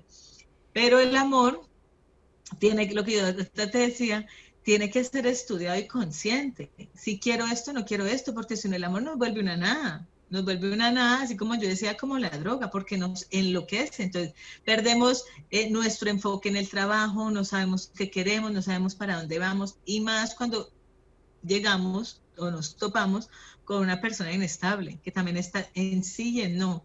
Si quiero o no quiero. Entonces, nosotros, si, por ejemplo, queremos, o si nosotros somos los inestables, nos volvemos, mejor dicho, ahí un 8 y hacemos que la vida se nos, se nos desajuste y perdemos el foco en todo y entramos en depresión. Muchísimas, o sea, la, mayoría de personas que entran en depresión es porque no han podido sanar su corazón por otra relación, por relaciones que han tenido en el pasado o relaciones que han tenido eh, de, tal vez no amorosas, pero sí desde su niñez y necesitamos sanar esa niña interior también. Pero también aquí, aquí es importante de que, obviamente, y me imagino que la mayoría de las personas que nos están escuchando les pasa, que una, uno de los efectos más grandes que tiene una ruptura de una relación es algo de autoestima. Que tú digas, que tú en, en, ese momento tú dices, mira, no fui suficiente para esta persona, no voy a ser suficiente para más nadie, ¿no? Entonces ahí es donde comienza ese proceso de, de, de, de donde tienes que empezar a trabajar en tu amor propio. Mira que cuando uno está en una relación, Alfredo, uno necesita, si quiere y decide, aprender a pelear. Y aprender a pelear es, mira, cuando estemos enojados, eh, yo me enojo así, tú cómo te enojas. Hay personas que se demoran mucho en contentarse y hay otras que son más rápidas. Hay otras que acumulan mucho más y son las que luego alegan, alegan, alegan y otros se enojan, pero de una ya pasan y dicen lo que tenían que decir. Entonces, cuando nosotros sabemos cómo pelear, también vamos a saber cómo terminar. Y hay rupturas conscientes, hay rupturas por decisión. ¿Sabes qué? Yo te amo, tú me amas, ya no, no estamos, ya no estamos enamorados ni tenemos esa chispa. Te amo como ser humano, pero ya no tengo ganas de estar en la cama contigo, ya no tengo ganas de planear un viaje, ya no tengo ganas de vivir contigo. Separémonos. Yo sé que tú vas a estar bien allá donde tú, la vida que tú construyas, yo me encargaré de estar bien conmigo. Que esos son los acuerdos que uno también tiene que hacer. Por eso en, la, en las relaciones es tan importante tener sueños en equipo, en común, porque para eso, para allá vamos, para la dirección donde vamos, pero también sueños propios. A veces soltamos nuestros sueños o lo que, es, o lo que queremos o soltamos el presente porque hay que entregar a la relación, porque hay que darle al otro, porque el otro me pidió, porque el otro me exigió, porque el otro me hizo, luego el otro sale y se va y nosotros nos quedamos como que, ¿y ahora yo qué hago? Entonces necesitamos, en cualquier relación que tengamos, respaldarnos, respaldar eh, a nosotros mismos, respaldar nuestros sueños, amándonos a nosotros y respaldando el sueño de nuestra pareja. Y cuando ya no tenga que ser porque ya el amor se acabó, se murió, el otro te engañó, el otro murió, porque hay gente que muere y deja las relaciones así y, las personas quedan como que, ¿y ahora de qué voy a vivir o, o qué voy a hacer con mi vida? Por eso desde siempre necesitamos construir una vida propia, pero vivirla en equipo, tener sueños, metas en común lo que tú decías, los sí y los no. Entonces ya cuando terminamos y ya rompemos esta relación, sabemos conscientemente que es la gratitud, lo que nos ha enseñado, lo que vamos, lo que pasa es que las personas, Alfredo, lo que hablamos ahorita al principio, que tú también hablaste, como estamos acostumbrados, como nos dijeron cómo tenía que ser la vida y nos dijeron que nos teníamos que casar y para siempre ser felices, en ese para siempre nos abandonamos a nosotros mismos. Nos sacrificamos a nosotros mismos. Claro, y, hacemos, y, y, nos abandonamos y luego la otra persona ya, mire, conozco relaciones que han durado 20, 30 años y esas personas no se aman. Y yo les digo, pero ¿qué hacen en una, en una relación donde ya no se aman, sino que viven tristes? O sea, viven aburridos. ¿Por qué no sales si tú todavía tienes muchos años por vivir y conocer otras personas, conocer el mundo, conocer no sé lo que tú quieras, pero no, por las creencias que nos limitan a hacer lo que nos dijeron que teníamos que hacer, vemos personas y matrimonios y hogares y seres humanos súper tristes porque no saben salir de ahí. Entonces, cuando tú tienes tu propia vida y la quieres compartir con otra persona, ya es diferente, porque conscientemente cuando terminamos, terminamos los sueños y las metas en común, pero cada uno coge su camino. Miren, a veces las personas, las relaciones no se terminan porque el esposo, eh, porque llegaron a acuerdos de llegaron a acuerdos de que, para el ejemplo, el esposo pone todo el dinero para el hogar y la mamá se queda con la niña. Pero pasan años o se queda con, con los hijos, pues, y el, y el esposo paga y paga y paga. Cuando ya se separan 15, 20 años, el esposo sale y se va, ya los niños no quedan con nada y la mujer se queda sin nada, sin, sin vida, porque él me entregó todo. Entonces ahí llegan las crisis, llegan las mujeres llorando o los hombres también llorando porque también sucede que no saben qué hacer con su vida. Claro, toda la vida se abandonaron por entregarlo todo a una relación cuando no se dejaron una partecita para sí mismos. ¿Sí? y mira que conozco de varios casos de esos. Muchos, muchísimos. Son muchísimos, porque no nos respaldamos a nosotros mismos, por entregarnos. Es que como el amor es tan grande, es una cosa tan grande, tan espectacular, tan extraordinaria, es que el amor no es de este planeta, el amor es más allá del cielo, más allá de las estrellas, más allá de todo. Entonces, esto, somos tocados por esa magia, que el amor es una magia, y nos embobamos, o sea, literalmente nos volvemos más bobos. Y soltamos todo, y soltamos todo, definitivamente.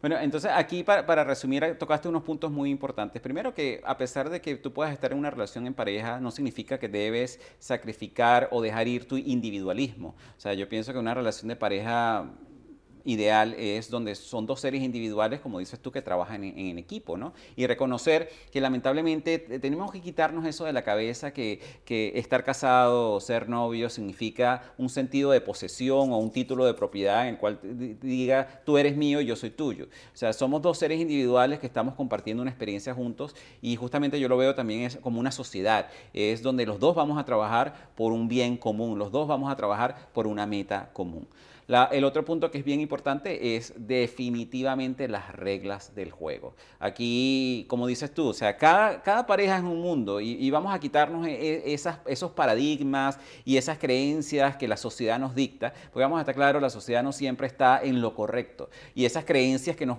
que nos crea la sociedad vienen también por aspectos religiosos o por mentalidades cerradas o por tradiciones que ya han pasado de moda, por ese tipo de cosas así. Entonces, que definitivamente en una relación de pareja, y que hay muchas personas me imagino que se habrá sorprendido, bien sea una relación de pareja, bien sean dos, sean tres o sean los que decidan ser que, tengan realmente las reglas del juego claras, de que digan, mira, o sea, a mí me gusta esto, a mí no me gusta esto, esto para mí es aceptable, esto para mí no es aceptable, esa parte que tú comentas de, bueno, vamos a decidir aquí cómo, cómo se pelea aquí en esta casa. Bueno, en esta casa se pelea, yo grito, tú me escuchas, después cuando tú te calmes, entonces resulta que nos sentamos y conversamos, ¿te parece? Y entonces empezar a establecer lo que son esas reglas del juego y que cada quien esté claro de, en, en qué esperar, ¿no? Porque lamentablemente a veces las expectativas fallan es porque son las expectativas que están en nuestra cabeza y no las expectativas que se conversaron y no la, no, no, no la claridad de las reglas del juego. Y definitivamente la última es traer conciencia a la relación, ¿no? Y yo creo que eso es uno de los factores más importantes que, podemos conversar ya para cerrar eh, esta parte del episodio, es la parte de traer conciencia. Primero de que si tú estás cometiendo un error, ser consciente que estás cometiendo un error, porque a veces, y dejar un poco a, un lado el ego, saber capaz de reconocerlo. Y, y, definitivamente ver si la manera, lo que tú estás haciendo en la relación en ese momento es un patrón que traes de relaciones anteriores, o si tú estás, lo que estás esperando de tu pareja es algo que tú estás esperando de tus relaciones anteriores. Y, tener esa conciencia dentro de la relación para que de una manera u otra pueda funcionar mejor. Entonces, ya para cerrar, Carolina, esta parte que tú nos querías comentar un poco más de la relación consciente. Hablemos un poco más acerca de eso. Bueno, ¿qué es lo que tú dices acerca de las reglas? ¿Qué sí quiero y qué no quiero? Entonces, para eso, ¿qué necesitamos? Lo que yo hablaba ahorita al inicio es, ¿quién soy yo? Es que mira, una relación es, ¿quién soy yo? Y de mí, para dar mi 100%, necesito saber lo que me gusta, lo que no me gusta, mis límites, mis reglas, mis sueños, mis acuerdos, todo. Y la parte de la otra persona es exactamente lo mismo. Entonces, yo doy mi 100, tú das tu 100 y juntamos algo que se llama la pareja o la mente maestra. Y te voy a interrumpir en, ese, en eso porque eso es importantísimo. Eso es algo que, cuando las personas dicen, bueno, pero en una relación, ¿cuánto se tiene que dar? ¿50 y 50? No, porque ahí tú estás dando la mitad de lo que tú eres capaz de dar. Tiene que ser exactamente lo que tú acabas de decir, 100 y 100. Lo que pasa es que cuando uno se enamora, cuando uno está en las primeras etapas, Aquí lo podemos hablar súper sencillo, Alfredo, porque no lo estamos viviendo, pero una persona que esté recién enamorándose, hablar de estos temas no se le hace tan fácil, porque dice, no, yo por aquí, ¿cómo voy a decir eso? ¿Cómo me voy a sentar con alguien a, a contarle cosas? Yo cuando están en esa etapa, yo lo que les recomiendo es esto, que escriban sus sueños, o sea, que sepan lo que quieren y que generen el momento. Porque es que mira, si uno va a hablar de aquí cómo se pelea en medio de una pelea, no dice, a mí qué me importa, yo, yo peleo como me da la gana. O sea, uno, uno que va a decidir. Es generar espacios y momentos cuando uno está empezando una relación de decir, mira, mis sueños son estos, a mí me encantaría viajar por el mundo, tener un negocio, o sea, tus sueños. Y en esas uno va encontrando, bueno, ¿y cuáles son tus sueños? Porque cuando uno está empezando, esa, ese, ese momento, esa, esa, esa compatibilidad no se va dando de una, bueno, entonces yo pongo lo mío, usted pone lo suyo y hagamos esto.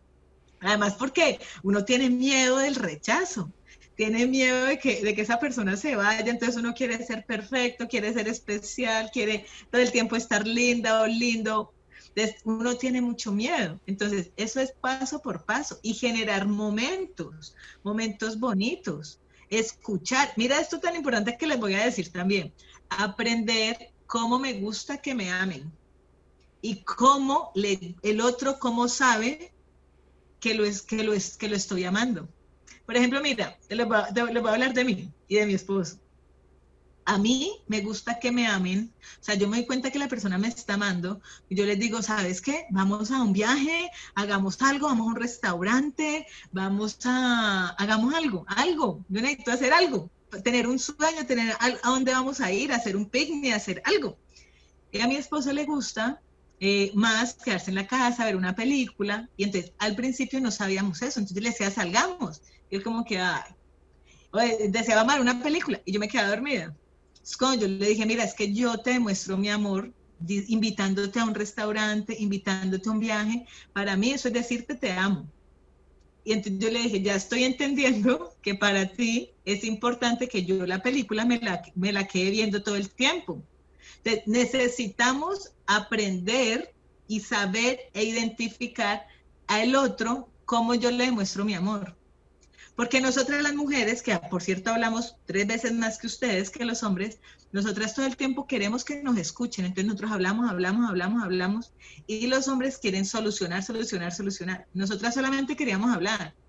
Y ustedes dicen, pero si les tengo las soluciones, ¿por qué no me escuchan? O sea, hay un tema de comunicación, necesitamos aprender a comunicarnos. Es cuando sabemos cómo me gusta que me amen a mí, yo soy capaz de decirle, mira, y esto no solamente es en el tema de la comunicación, es en el tema sexual, es en el tema del dinero, es en el tema de, las emociones, o sea, son muchas áreas en la vida, de, de las amistades. Porque cuando estamos en esa etapa del amor, soltamos todos los amigos, soltamos todo para entrar en la relación y luego decimos, es que yo por tu culpa solté a mis amigos cuando eso ni siquiera nunca se habló ni se dijo. Yo lo hice por, porque yo sentí que era lo que quería. Entonces, eso se va haciendo y uno ni cuenta se va dando. Entonces, cuando uno crea momentos, momentos lindos de decirle a la otra persona, mira, a mí me encanta que me amen así. A mí me encanta, mira, por ejemplo, a mí, a mí, a mí, a mí, Carolina, a mí me encantan los regalos, obvio. Pero si tú, bueno, yo ya estoy conquistada, pero si a mí mi esposo me quiere conquistar, que sea con un momento, con una invitación me encantan las flores, las rosas, todo eso, pero sí, o sea, sí son importantes, pero no, wow. En cambio, los momentos, un viaje, eso sí me enamora. Para mi esposa, sí le gustan los regalos físicos, entonces, eso, eso es. Cuando yo le puedo decir a mi pareja, wow, estoy empezando una relación, mira, me encantan los detalles. O decirle, mira, a mí me encanta muchísimo más salir a cenar. A mí me encanta muchísimo más crear un momento o crear algo. Yo le estoy dando pasos a la otra persona para saber cómo es. Y yo estoy conociendo a la otra persona. Entonces el amor se va volviendo más bonito, más consciente, más real, para que cuando ya pasemos y las hormonas ya no estén por allá locas, sino que ya pasemos a la estabilidad y ya decidamos que si quiero estar con la otra persona y la otra persona conmigo, ya las reglas están claras y ya la relación se ha formado, se ha creado, se ha estructurado bonito. ¿Por qué? Porque cuando llegan a esos tres años y no se ha estructurado nada de relación, no se han creado momentos, no se han dicho cómo se les gusta que lo amen, cómo sí, cómo no, lo que me gusta en la cama, lo que no me gusta, me gusta lo del dinero, cuánto voy a aportar, todo eso. empezamos a discutir por lo que al principio nos enamoró y decimos, pero ¿por qué ahorita estoy peleando por algo que antes me encantaba? Y es porque nunca se habló, nunca hubo una comunicación. Entonces, en los momentos se crean momentos para decir, bueno, ¿cómo vamos a pelear? Eso, eso es súper chistoso, pero es así. ¿Qué va a pasar si algún día terminamos? ¿Nos seguimos en las redes o no? Uno ya tiene los preacuerdos, algo que va a suceder para que uno no tiene comprada una relación ni asegurada para toda la vida, pero que cuando uno ya sabe qué va a pasar, se hace más consciente y menos dolorosa. Por ejemplo, mira, cuando, uno dice, listo, yo te amo, tú me amas, no vamos a terminar por ahorita, pero ¿qué tal? Si algún día terminamos, nos dejamos de seguir. Ya esa, esa locura de lo que hablamos al principio ya pasa. Porque por sí, por no hacernos daño,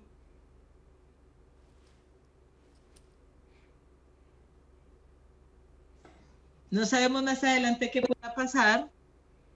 Esperemos que la vida nos dé esos regalos del reencuentro, no sé qué, pero mientras tanto lleguemos a esos acuerdos. Y la vida, Alfredo, se vive, se vive mucho más bonita. ¿Sí? Definitivamente. Y ahí, yo creo que el punto clave más importante que, podemos resumir todo esto que tú acabas de comentar es la comunicación, ¿no? Y, yo creo que el mayor consejo que le podemos dar aquí a las personas que nos están escuchando, que eh, realmente esos fallos de comunicación empiezan a suceder cuando no existe un espacio seguro. Cuando, por ejemplo, que una, de las parejas diga, ¿sabes qué? Ajá, en el momento en que nosotros terminemos, ¿qué hacemos? ¿Nos dejamos de seguir o continuamos? Y que la otra persona no diga, pero qué bueno, ya estás pensando que vamos a terminar, ¿cómo se te ocurre? O sea, que tú entraste dentro de la relación y ya estás pensando en que vamos a acabar. Entonces, eso, señores y señoras, eso obviamente va a robar ese espacio seguro en el cual tu pareja va a tener la oportunidad de decirte lo que sea en el momento que sea. Igual que si tú quieres crear ese, espacio seguro y de repente empiezan a hablar de dinero, que a veces hablar de dinero es más difícil que hablar de sexo, y tú digas, bueno, de que en esta relación, ¿qué vamos a hacer para contribuir para la casa? Ay, ya tú vas a empezar a hablar de la plata, que no sé qué, qué tal. Eso obviamente empieza a cerrar ese espacio seguro. Entonces, a veces las parejas se, se quejan de que digo, no, pero es que yo no puedo hablar con mi pareja. Ajá, pero echa un poquito hacia atrás y ve qué ha pasado dentro de la relación de ustedes y dentro de la comunicación de ustedes y ver si ustedes realmente han tenido este espacio espacio seguro. ¿ok? Así que para aquellas personas que nos están escuchando, recuerden que tenemos un área de membresía gratuita con recursos que es justamente para ayudarlos a crecer, porque la única manera en que ustedes pueden cambiar el mundo es cambiando ustedes mismos. Recuerden que también tenemos clases magistrales gratuitas, entre esas tenemos una clase de meditación, tenemos una clase magistral gratuita también de la técnica de liberación emocional. Así que les recomiendo que vayan a la academia del progreso.progreso.com y chequen esas clases magistrales que están geniales. Carolina, Carolina. Ah, y recuerden, cuando estén escuchando este episodio, taguen a Carolina, me taguen a mí y nos hacen saber de que nos están escuchando y que este episodio fue importante para ustedes. Carolina, una pregunta, alguna, ¿algo que le quieras decir a nuestra audiencia para cerrar el episodio? Eh, lo que tú decías, es que se amen mucho, que comprendan su mundo interior, que se amen como son, con sus luces y con sus sombras, y que transformándonos a nosotros mismos, transformamos el mundo de exterior, transformamos todo. Y muchísimas gracias porque transformando tu mundo, transformas el mío y hacemos una raza nueva, una raza de amor, de libertad, de pasión, de propósito, de progreso. Así mismo, ya saben, ámense mucho y em, comiencen a transformar su mundo, su mundo porque es la única manera que van a transformar el mundo alrededor de ustedes. Así que muchísimas gracias y los veo en el próximo episodio. Espera, espera, no te vayas. Teníamos contenido adicional para ti. Este episodio de nuestro programa Progresando Ando fue grabado con una audiencia en vivo que aprovechó la oportunidad de realizar esas preguntas que quizás tú te estabas haciendo mientras escuchabas el programa. Así que si quieres escuchar las respuestas a esas preguntas, quédate con nosotros un ratito más. Por cierto, quiero recordarte que en la página web de la Academia del Progreso, academiadelprogreso.progreso.com, tenemos unas clases magistrales interesantes para ti acerca de diferentes temas para contribuir en tu progreso y tu evolución. Y finalmente, si quieres participar en la grabación de nuestros programas, síguenos en nuestras redes sociales donde constantemente estaremos anunciando las fechas de grabación. Excelente, ya cerramos el episodio, señores. Aquí estamos con todos ustedes. Estuve viendo en las redes, aquí en las redes, Carolina, que tenemos una gran cantidad de preguntas buenísimas, la verdad. Dice, ajá, Sofía García nos dice, eso que dice son los lenguajes del amor. Hay un libro al respecto, pero ¿cómo saber cuándo son los mejores momentos para estos tratados? Cuando tú lo creas. Cuando uno está con una persona, con, empezando una relación, uno como que tantea qué es lo que le gusta a la otra persona y tú lo creas. Y lo que ahorita el prueba decía es crear esos momentos seguros. Entonces, si tú estás en una casa donde está la suegra, donde está otras personas, la cuñada, el cuñado, no te vas a, sentir seguro y tranquilo. Entonces, tú puedes crear, generar un momento, un espacio donde hablen rico, donde no estén, eh, donde puedan dejar el celular a un lado, donde puedan conversar y expresar cómo eh, eh, los cinco lenguajes del amor, cómo me encanta a mí que me amen. Cuando tú empiezas diciendo cómo te gusta a ti, la otra persona abre su corazón. Entonces no, eh, no, no, empieza con la otra persona, empieza contigo. Tú dices, mira, a mí me encantaría, y más si es un hombre. Mira, estoy, estoy convencida que a las mujeres nos encanta que un hombre nos hable de esos temas. Entonces, sencillo, tú creas tu espacio, tú creas tu momento y tú vas a la fija, ya, habiéndote leído el libro o escuchando el audio, tú ya puedes eh, eh, experimentar y sentirte a ti como te gusta y tú le compartes. Y ahí uno va, es que las relaciones es, o sea, son tan bellas que uno mismo las va formando, las va mezclando. Va, va formando un equipo. Lo que tú decías, las relaciones son negociaciones y uno va negociando. Esto, yo, esto lo que es, esto es lo que yo pongo, tú qué pones y juntos vamos formando ese equipo, esa sociedad que al final que estamos buscando una bonita relación, un apoyo, felicidad, tranquilidad, un hogar, una familia, lo que tú quieras buscar. Entonces crea tú ese momento con tu, con tu persona favorita, están los dos solitos. Y yo creo que eso es importante porque las personas se la pasan esperando el momento perfecto y es un momento perfecto que nunca llega porque siempre hay alguna excusa para no hacerlo, ¿no?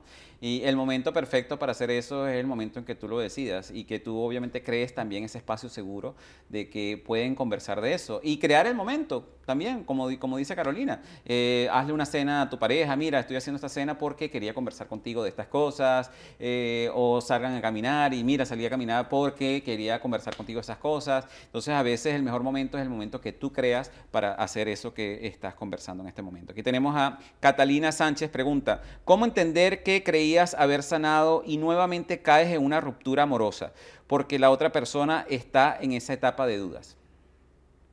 Lo que pasa es que las relaciones, nos, ah, mira la creencia a través del para siempre. Creemos que las relaciones buenas son las que duran muchos años, para siempre. Y todas las relaciones tienen este propósito, el propósito de elevarnos. De las, las relaciones todas, todas son, o sea, decimos, no, es que esa relación falló. No, todas las relaciones tienen ese propósito. Entonces, ¿por qué es inestable? Aquí ve adentro. Porque yo me consigo una persona inestable. Cuando tú vas a, eso es de la afuera, pero como lo que es afuera es adentro, pregúntate tú, cuando yo, con Catalina, cuando yo, Catalina, con Catalina, es inestable, insegura, nunca decido, no, sé, no sé qué quiero, no sé para dónde voy. Entonces, afuera, ¿a qué, qué, personaje atraes a ti? Un inseguro que te dice, ¿sabes qué? No he saneado mi relación y se va. Entonces, otra vez vuelves y tú dices, ¿pero por qué me pasa? Y cada vez la vida te va subiendo el volumen, cada vez va a llegar un inestable mayor. ¿Por qué? Porque tú por dentro cada vez estás más inestable. Eso suena súper raro al principio cuando uno lo escucha la primera vez, pero es real. Entonces, siéntate contigo y todas las cosas que te incomodan de las personas que están afuera, ve hacia adentro y te preguntas, ¿cuándo yo conmigo soy así? Infiel, manipulador, mentiroso, grosero, violento. Cuando yo con Carolina soy violenta. Ah, cuando yo dejo de comer, cuando yo dejo, no duermo lo suficiente, cuando yo en mis pensamientos me digo soy una tonta, soy una idiota, no voy a poder. Claro, afuera es que se me presenta un violento. Si yo me estoy agrediendo a mí, afuera va, va a llegar un violento a confirmar mis creencias. Entonces, cuando esta relación que duró, lo que tenía que durar, no es que haya sido eh, fallida o un error, no. Te llevó a donde tú necesitabas estar para que la vida otra vez te lleve a otro nivel. Entonces ahorita siéntate contigo, sana, sana eso. Si lo quieres sanar o si no, o si, no lo sanas, pues no, hay problema, pero eso luego se, se, repite sé consciente de, de, de, tu negociación, de lo que tú diste, porque lo único que somos dueños es de lo que damos. Entonces, mira lo que tú diste, lo que tú eres, esa parte que yo decía que las relaciones, lo que tú eres, para que la siguiente relación dure una semana o dure 50 años, sea perfecta, sea bonita para ti, lo que tú quieras lograr en esta relación. ¿sí? no es que las buenas son las que duran mucho. Sí, y yo creo que lo importante de esto es cambiar esa creencia que una ruptura es un fracaso. O sea, realmente no es un fracaso porque yo siento que en tu vida llegan dos tipos de personas, las personas a las cuales te van a enseñar algo, las personas a las cuales tú les vas a enseñar algo. Entonces, en muchos casos, eh, a mí me han llegado personas en las cuales yo les enseñé muchísimas cosas, pero quizás no éramos la persona acorde para estar en, ese momento en la relación. Quizás porque yo tenía cosas que sanar o la otra persona tenía cosas que sanar. Y, es importante que, que, lo, que lo veamos de esa manera, ¿no? De que aquí es qué aprendí y qué estoy trayendo yo a la relación. Y lo otro que dices tú es súper importante, es saber de que si yo estoy dando todo de mí, quizás, bueno, esa persona tenía sus cosas que sanar y está bien, no es la persona ideal para tu proceso, pero ya tú te puedes salir de la relación tranquilamente sabiendo que lo diste todo. Y ya vendrá una persona que, tú vas a traer en, su momento que va a estar dispuesta a recibir todo eso que tú tienes para dar. ¿no? Aquí Franci Clavijo Orduz nos dice, ¿cómo lograr eso cuando esa persona no sale de tu vida? Sigue ahí metido en todo. También es una decisión, es que tú no le has cerrado la puerta. Exactamente.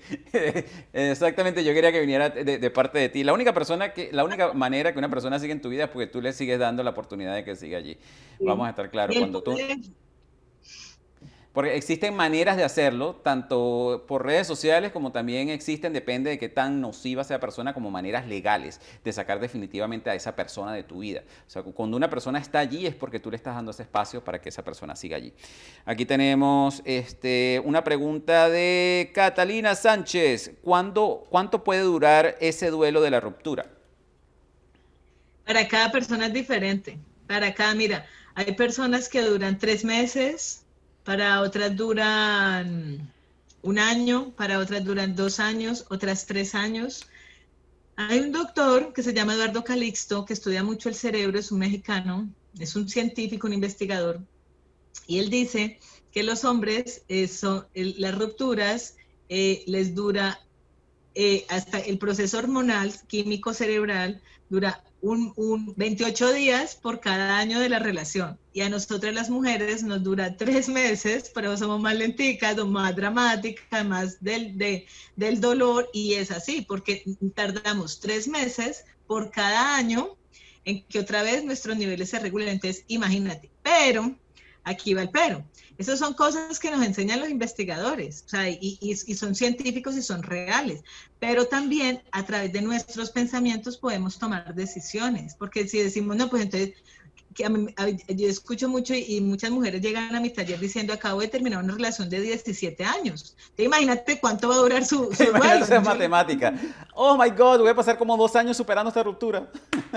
No, no, yo digo no. Nosotros somos, mira, nosotros somos dueños de los pensamientos y de las acciones, de las emociones, no. Entonces podemos controlar dos cosas, nuestros pensamientos, ¿qué te estás llevando a tu cabeza todos los días? ¿Qué te estás llevando a tus ojos, a, tus, a, lo que escuchas? ¿Qué estás hablando? ¿Qué estás decretando? Y nuestras acciones, uno, lo que tú ahorita decías de la música, si uno va y todo el día a poner la misma canción, la misma canción que nos hacen llorar, o pasas por la misma cuadra, o buscas en las redes pues ese duelo va a durar mucho más. Pero lo que sí te digo es que no permitas que nadie, nadie más que tú te diga, te digas cuánto quieres estar en ese duelo. Busca, mira, el que busca encuentra cómo sanar ese corazón cómo eh, superar esa ruptura mucho más rápido, porque al final eso es lo que queremos. Para, y, para mí, lo, lo, lo, lo, o sea, como la recomendación mayor es que cambie la percepción, deja de pelear contigo, deja de pelear cuando vas a olvidar esa persona, deja de pelear cuando va a durar el duelo. Empieza a amarte y decir, esto es lo que estoy sintiendo, siento todavía amor por esa relación, quiero volver con mi ex, no quiero volver con mi ex, quiero conseguir el amor. Enfócate en lo que quieres, no en lo que te duele en lo que uno se enfoca se expande. Entonces ahí está, tú quieres que ese duelo termine, no te enfoques en que quiero que el duelo termine, quiero que el duelo termine porque estás enfocada en el duelo, entonces el duelo se expande. Enfócate en quiero soñar, quiero construir, quiero progresar, quiero viajar, quiero no sé qué, eso se expande. Entonces el duelo solamente va, va, va a depender de ti. Y en las etapas del duelo, a veces uno piensa que son así como seguiditas. Entonces uno ya superó, uh, superé ese duelo y resulta que al otro día uno se levanta peor. Más bien, es un proceso, los duelos son un proceso. Tienes altos y bajos, vas a tener altos y bajos y eso es normal y tienes que aceptarlo de esa manera. Un día y de nuevo, amas a la persona y al otro día la odias. Con Exactamente. todo tu... Permite amar y permite odiar también sin, sin actuar. Claro. Porque ese Y- es el corazón. Y eso va a ser parte de la fase justamente que nosotros conversamos en el programa. En el programa te dimos los cinco pasos en los cuales te puede ayudar a seguir la ruptura. Sigue tus pasos. Las estadísticas son nada más cosas referenciales, de nuevo. Es como cuando anteriormente decían que nadie podía hacer una, una milla en cuatro minutos, creo que era. Y resulta que todo el mundo está enfocado en eso hasta que alguien lo hizo la primera vez y después la segunda vez y la tercera y la cuarta y la quinta y ya eso no es un punto referencial. O sea que es algo que sí, es una estadística, pero no te guíes por esas cosas, es cuando tú decidas salir de esa ruptura, obviamente. Aquí tenemos una pregunta de Mai Salor, dice, me pasa que logro avanzar en muchos aspectos de mi vida, pero a nivel de relación no puedo avanzar. ¿Cómo hago para poder cambiar y soltar a esa persona? A esa persona, Sí, yo, ¿cómo hago para soltar a esa persona? Aceptando. Es que uno suelta cuando acepta. Antes no. Cuando uno acepta que lo que fue tenía que ser perfecto. Si no, está todavía en culpa. No lo suelto porque todavía me faltó algo, me, me- me hizo algo, no pude hablar, no pude decir. Entonces, cuando tú aceptas que lo que fue fue perfecto, es como si tú soltaras el globito y se fuera para el cielo. Ese globito, ¡fum! de una, de una se va ese globito. Entonces, ¿cómo soltarlo? ¿Cómo soltar a esa persona? Aceptando que ya no está en tu vida. Agradeciéndole, mira, agradeciéndole todos los días porque llegó, mandándole oraciones, haciendo meditaciones, eh, que, eh, deseándole que tenga un día bonito, que le vaya bien. Es que uno de los dolores más grandes es aceptar que no nos aman. Pero, Exacto. y entonces por eso nos duele tanto soltar, porque no llegamos al punto de acepto que esa persona no me ama a mí.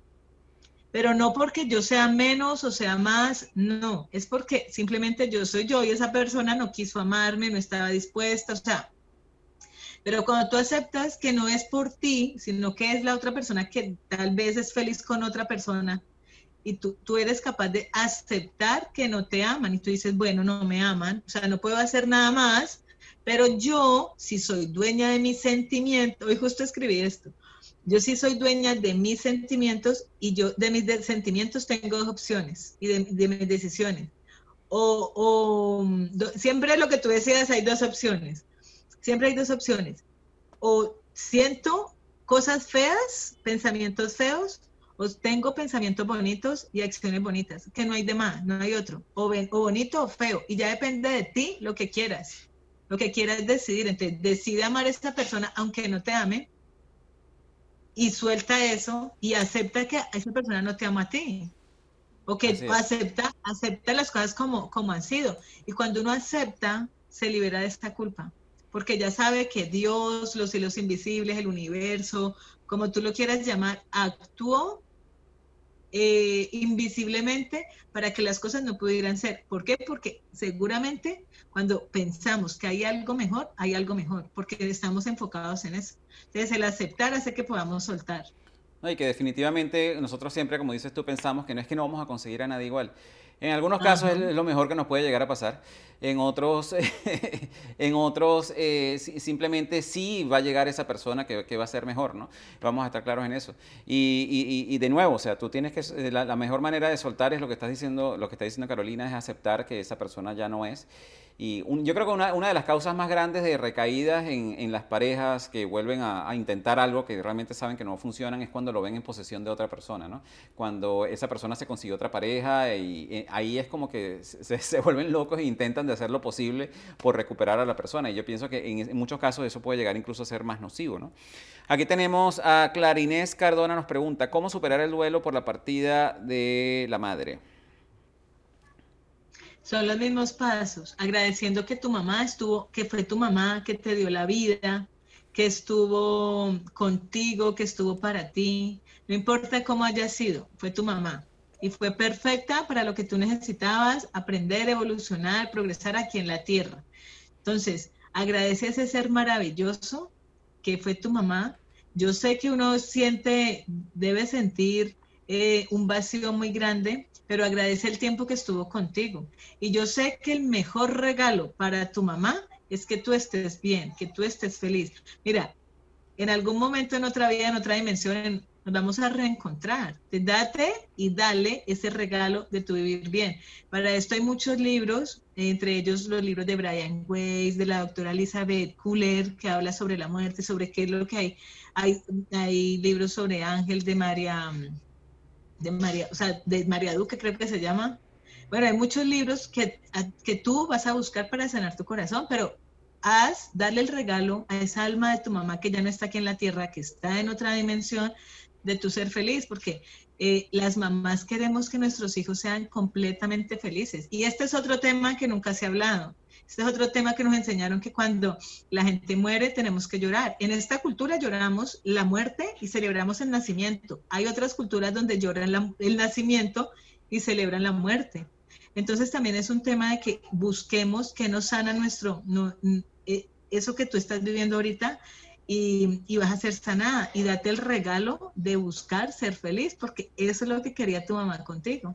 Así es. Y que definitivamente también en los casos cuando perdemos a un ser querido, sea la mamá, sea el padre, un abuelo, es que nos enfocamos mucho en el plano físico, que esa persona físicamente no está allí con nosotros.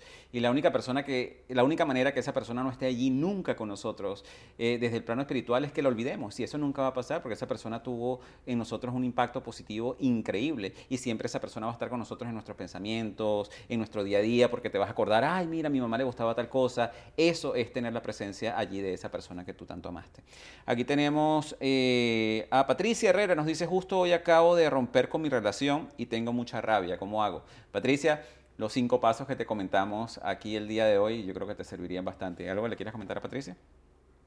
Sí, lo que pasa es que tú estás recién en esa rabia, entonces cálmate. Mira, hay días donde solamente son para respirar para no hacer ni pensar nada. Tú respiras, eh, llega a tu casa y ponte una película que te guste, que te calme esa rabia, que te calme esa ansiedad. Mañana será otro día. El sol todos los días sale.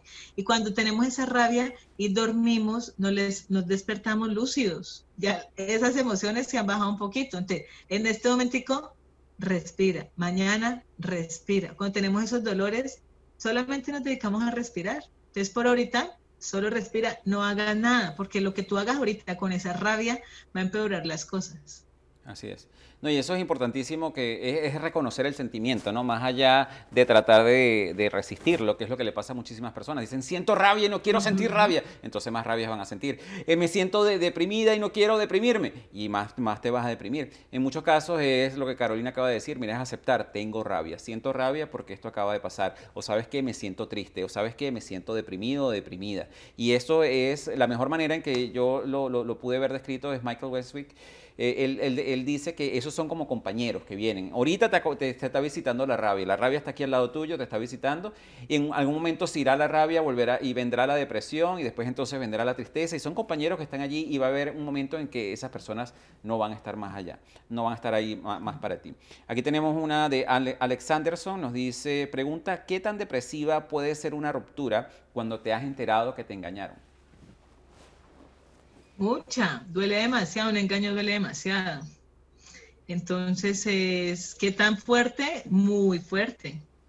Y también depende de cada persona, de lo que tú hayas entregado, de, lo que tú querías de esa relación, de lo que tú sientes que merecías de esa relación. Entonces, lo que ahorita Alfredo estaba diciendo, date el permiso de sentir todas las emociones, la rabia, el dolor, la ira, la, la venganza, o sea, todas las emociones que, que, tú necesitas experimentar, no las resistas, no, la, no, no las digas, no te digan, no, entonces los hombres no lloran, entonces yo no voy a llorar, no, permítete sentir todas esas emociones y con, y con el paso del tiempo tú vas comprendiendo. Y como alguien te engañó, hazte de nuevo esta pregunta. Cuando yo me estoy engañando a mí mismo, cuando yo me miento, cuando yo me soy infiel a mí, cuando yo eh, me traiciono a mí, Cambia ese patrón dentro de ti para que la siguiente relación no te vuelva a suceder lo mismo. Entonces tú ya vas, cuando tú ya no te traicionas a ti, aprendiendo a decir que sí cuando quieres y aprendiendo a decir que no cuando no quieres, ya vas confiado y seguro con la siguiente relación porque ya sabes que dentro de ti no hay engaño, no hay infidelidad, no hay traición. Entonces afuera no va a haber engaño, no va a haber traición. Esta persona que te, que te engañó, te engañó y se juntaron justamente para elevarse por encima de, ambos. Duele demasiado, demasiado, demasiado, pero cumplieron el pacto sagrado de almas de encontrarse, de ella engañarte para que tú vayas adentro y digas, ¿cuándo me engaño yo? ¿Cuándo me traiciono yo? Cambias eso, trasciendes eso, agradeces a esta persona que ahorita la debes estar odiando, agradeces por haber cumplido un pacto sagrado desde el amor álmico dejas ir si quieres o lo que tú quieras, porque también puede en un tiempo volverte, volverse tu amiga, bueno, lo que tú quieras, no pelees contigo y avanzar en la vida, pero primero hacia adentro, hacia adentro. ¿Cuánto dura? Es depende de ti. Y de, y de, todo esto lo que, lo que podemos sacar es que aquí lo importante es definitivamente conocerte a ti mismo, ¿no? Y cuando tú sabes qué es lo que tú vales, ya en, ese caso, cuando tú sabes que tú has trabajado en ti, de que quizás no fue por culpa tuya, sino porque hay personas que lamentablemente, bueno, engañan y engañan y es, parte de sus inseguridades, es parte de su proceso, es parte de lo que esas personas tienen que vivir. Pero eso es cuando tú has podido trabajar en ti, has hecho, ese, eh, eh, has hecho esa introspección en la cual tú sabes, ¿sabes qué? Realmente yo di lo que tenía que dar, no, di el espacio para que una situación de esa sucediera. Y si sucedió, bueno, yo no soy la persona correcta para esa persona y listo. Porque lamentablemente lo que más duele de un engaño es cuando uno empieza a cuestionarse a uno mismo. Decir, ¿qué fue lo que yo hice mal? Para que esta persona tuviera que ir a buscar otra, a, otra persona. Y cuando ya tú has reconocido y has aceptado, sabes que yo hice lo que tenía que hacer, traté a esta persona bien, nunca le grité, nunca le pegué, era bueno en la cama, era, era, era atento, todas estas cosas, y sin embargo lo hizo, bueno, yo no soy la persona para esa persona y listo. Y te puedes soltar sin ningún tipo de dolor. Aquí tenemos a Celes Lava que dice, ¿existe algún, algún tiempo para tener el duelo o depende de cada persona? Bueno, eso lo acabamos de, conversar, realmente depende de, cada persona y de lo que acabamos de ver, ¿no? Este, aquí tenemos otra pregunta. Claudia Mora nos dice, ¿cómo lograr soltar si el, si, si el sigue presente sigue con un rumbo fijo? Teniendo, lo que pasa es que necesitas tus acuerdos y tus propios límites. Entonces, cuando tú tienes tus límites, tú le dices a la persona, mira, no, es, yo estoy creyendo que estoy entendiendo esta pregunta porque me la han hecho muchas veces en los talleres, cuando voy a talleres presenciales o online. Eh, se refiere cuando el, el, chico o el hombre es el papá de alguno de estos hijos, entonces sigue teniendo que haber cierta comunicación. Y cuando tiene que haber comunicación con la expareja, nosotros cuando somos papás nunca dejamos de ser familia. Familia, familia es papá, mamá e hijos. Pero sí dejamos de ser pareja. Entonces necesitamos sentarnos, si somos papás de hijos, pues si somos padres, necesitamos sentarnos y llegar a nuevos acuerdos. Mira, ya no somos pareja, yo sé que tú eres un buen hombre, tú sabes que yo soy una buena mujer, una buena mujer, lleguemos a acuerdos de cómo vamos a tener esta relación ahorita que ya no somos pareja. Yo tengo el derecho de conseguirme una nueva pareja, tú tienes el derecho de conseguirte una nueva pareja, pero juntos en equipo tenemos que sacar esta sociedad que se llama hogar, que se llaman hijos, que se llaman hijos. Entonces, si esa persona no se ha ido de tu vida es porque tú no has puesto el límite, porque tú no lo quieres, que se vaya. Hasta que tú no reconozcas ese no permito que esté aquí, no se va a ir. Entonces, ese límite lo tienes que poner tú, decir, alto aquí, no quiero más y, punto. Y lo que ahorita Alfredo decía, eh, son cosas a través de que nosotros podemos hacer y sino por, por las leyes que nos protegen y nos cobijan y uno va por una denuncia que me está acosando, o sea, como lo que tú lo quieras poner y decir, no quiero que esta persona se acerque más a mí, pero hasta que tú no pongas el límite, esa persona va a estar allí para toda la vida. Definitivamente. Pero y ahí está lo que estábamos conversando anteriormente. Si, eh, si eres tú la que no quiere soltar o es esa persona la que no quiere soltar a ti. Si es esa persona la que no quiere soltar a ti, tú tienes que colocar el límite. Y si eres tú la que no quiere soltar, en ese caso, debes reconocer de que si no funcionó, ¿por qué no funcionó? Y, y si esa persona ya está con alguien, definitivamente tienes que aceptarlo porque lo que vas a hacer es causarle más daño también a esa persona y causarte más daño también a ti y no va a beneficiar a nadie. Entonces a veces es aprender a soltar, ¿no? Decir, mira, ¿sabes qué? Esta persona no es la correcta para mí. Angie Natali Poveda nos dice, ¿cómo se puede llevar a cabo un buen proceso de sanación? Reconociéndote, sabiendo que lo que ya fuiste, que lo que tú eras antes ya no eres ahora. Entonces, eh, ¿cuál es mi nueva versión? Esa, por eso esa canción funciona tanto y ha, gustado tanto la mejor versión de mí, porque es quién soy yo ahorita. Es, sentarte eh, contigo y crear el mejor proyecto que eres tú misma Ahí empieza el proceso de sanación. Esto es lo que yo quería, esto es lo que yo pensaba en el pasado. Ahorita para aquí adelante, ¿quién soy? Y ahí empieza el proceso de sanación. No es regresar a lo que tú fuiste, es a partir de... Es como una semilla, es como, una, como un árbol. Uno siembra una semilla de qué quiero. Cuando tú sabes qué quieres y tú siembras fresas, tú esperas que cuando dé frutos sean fresas. Pero cuando tú, cuando tú no sabes ni para dónde vas, ni qué quieres, ni, ni nada, tú no sabes, tú siembras cualquier cosa y la cosecha va a ser cualquier cosa. Y es lo que le pasa a la, mayoría de las personas. No saben qué quieren, no saben para dónde van. Entonces, la vida les da lo que le, cualquier cosa y aceptan cualquier cosa. Cuando uno dice, ¿qué quiero? Me voy a sanar, entonces, ¿qué quiero? Siembro una semilla de fresas o de manzanas o de limones y obtengo eso mismo. Entonces, no le tengo miedo al resultado. No le tengo miedo a no sanar porque estoy sanante. Al principio no se ve, como cuando tú pones una, semillita en, en la tierra. Tú sabes que ahí están las semillitas, las pepitas, pero no se ve.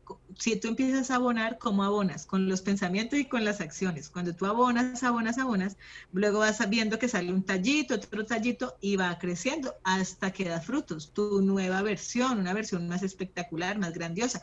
Ahí ya te das cuenta que has sanado y dices, ¡Ah! no sabía que yo era tan chévere, no sabía que yo era tan maravillosa, no sabía de esta mujer que tengo aquí al lado o este hombre que tengo aquí al lado que soy yo mismo. O sea, wow.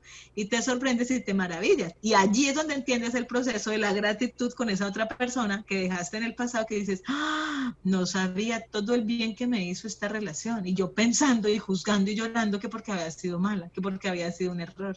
Definitivamente. Y aquí comienza de nuevo lo que hemos conversado en todo el episodio, es definitivamente comenzar por ti, ¿no? Siempre por ti, siempre por ti, aclararte qué es lo que tú quieres en tu vida, qué es lo que quieres lograr, qué sueños y metas vas a conseguir y qué persona quieres atraer, ¿no? Aquí Claudia Mora nos dice una pregunta que está interesante, nos dice, ¿cómo no sentir que el paso por la vida de esa persona es inconcluso, que no se cumplió con una misión? Si tú sientes eso, tal vez es porque haga falta tiempo. Y la vida, mira, a mí me encanta esta frase, lo que es para ti, ni aunque te quites. Y lo que no es para ti, ni aunque te pongas. Entonces, si tú sientes que faltó algo, en primer lugar, tú tienes una culpa. En primer lugar, tienes que perdonar esta culpa de que faltó algo, no di algo, pasó algo y no lo di, no fui capaz de hablar, él no fue capaz de hablar, tantas cosas y confía en la magia de la sincronía de la vida. Si va a ser para ti, la vida lo va a regresar y lo va a poner a ti. Mientras llega ese proceso, encárgate tú de ser feliz, porque qué tal que, nunca sea para ti, o sea, eso no lo sabemos, ni está escrito. No, o sea, no podemos lograr saberlo. Encárgate de ir llenando, encárgate de, de, de, de adentrarte en ti y de protegerte y de construirte y reconstruirte las veces que sean necesarias. Invierte en ti. Y allí la vida, la vida te va a dar lo que te pertenece y lo que mereces. Y que definitivamente cuando tú hablas de esa misión o cuando hablas de que algo quedó inconcluso, debes de pensar si es algo que quedó inconcluso para ti y que esa misión era tuya y no de esa otra persona, ¿no? Porque a lo mejor para la otra persona no tenía ninguna misión y ya lo que terminó se acabó y punto, ¿no? Entonces es importante, a veces nosotros tratamos de buscar respuestas donde definitivamente no es necesario que las consigamos o definitivamente no las hay, no hay respuesta. Nosotros siempre estamos en esta búsqueda del por qué, por qué, por qué. A veces no es necesario saber el por qué, es simplemente es necesario saber de que tú diste lo mejor de ti y que si no terminó al momento que tú pensaste que iba a terminar o, o o, de la manera que tú pensabas que iba a terminar, está bien, es parte del proceso, es hora de continuar y de continuar y dejarte de robar la oportunidad de conseguir una persona que realmente te valore de la, manera que tú mereces que te valoren. Eh, aquí, aquí tenemos otra pregunta, eh, tenemos, Alexanderson nos pregunta de nuevo, ¿cómo se lograría superar un apego aun cuando se quiso tanto esa persona? Síguela queriendo. o sea, ¿cómo, Carolina, cómo me va a decir eso? Claro, es que andas en pelea de querer odiar o de querer o de, querer dejar de querer a esa persona. Y estás enfocado en olvidarte. Entonces, que obtienes más de lo mismo. Cuando tú te das el permiso de decir, bueno, esta fue una persona importante, la voy a guardar en una parte de mi corazón, voy a tener pensamientos bonitos por ella, voy a desearle que tenga un día lindo, que le vaya bien, tú vas viendo cómo tus días se vuelven más bonitos. porque ya no estás en guerra contigo, me tengo que desapegar, me tengo, es que ya como me tengo que, porque no, o sea, ahí, ahí no lo vas a lograr. Decide vivir una vida bonita, decide que si ya tienes ese sentimiento, que no eres dueño, porque ese sentimiento, tú no eres dueño, es más grande que tú, decide tener pensamientos bonitos y acciones bonitos referentes a ese sentimiento para ti. Y así ese, ese, esa emoción se va transformando y tú ya vas viendo, ya cada vez se te hace más fácil eh, ir soltando, ir desapegándote de esa persona, porque no estás peleando, estás em, en armonía. Así es.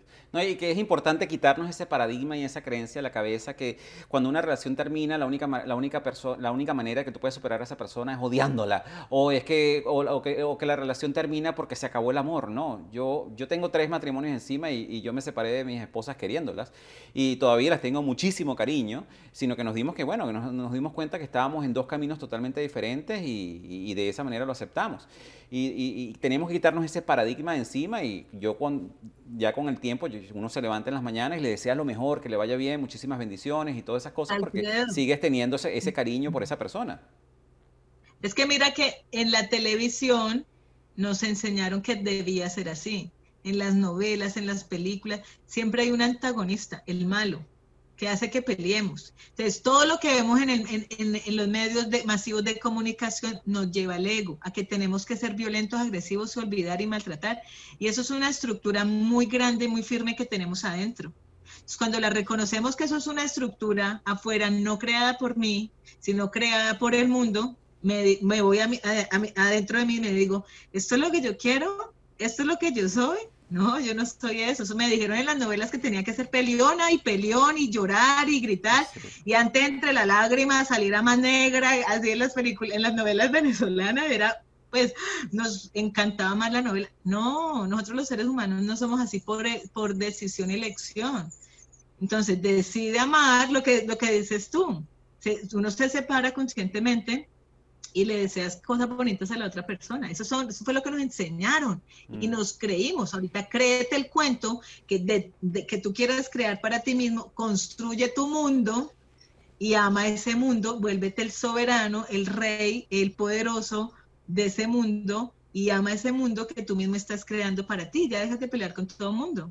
Así es. Aquí Claudia Mora nos dice bien interesante, cómo salir de esa espera en la que nos dicen que todavía no es el momento. Y entonces, ¿cuándo es? Si como dicen es de ambas partes, es el instante, ¿no? ¿Cuándo es el momento? Es, que, bueno, no entendí muy bien la pregunta, pero ahí va. Yo, sí, yo creo que Claudia se refiere cuando tú estás comenzando una relación y durante esa relación siempre te dicen no es el momento para empezar o algo así. Ah, ok. Si esa otra persona te dice, mira, Claudia, no es el momento, está siendo clara contigo, está siendo muy claro contigo. Te está diciendo, Claudia, no es el momento.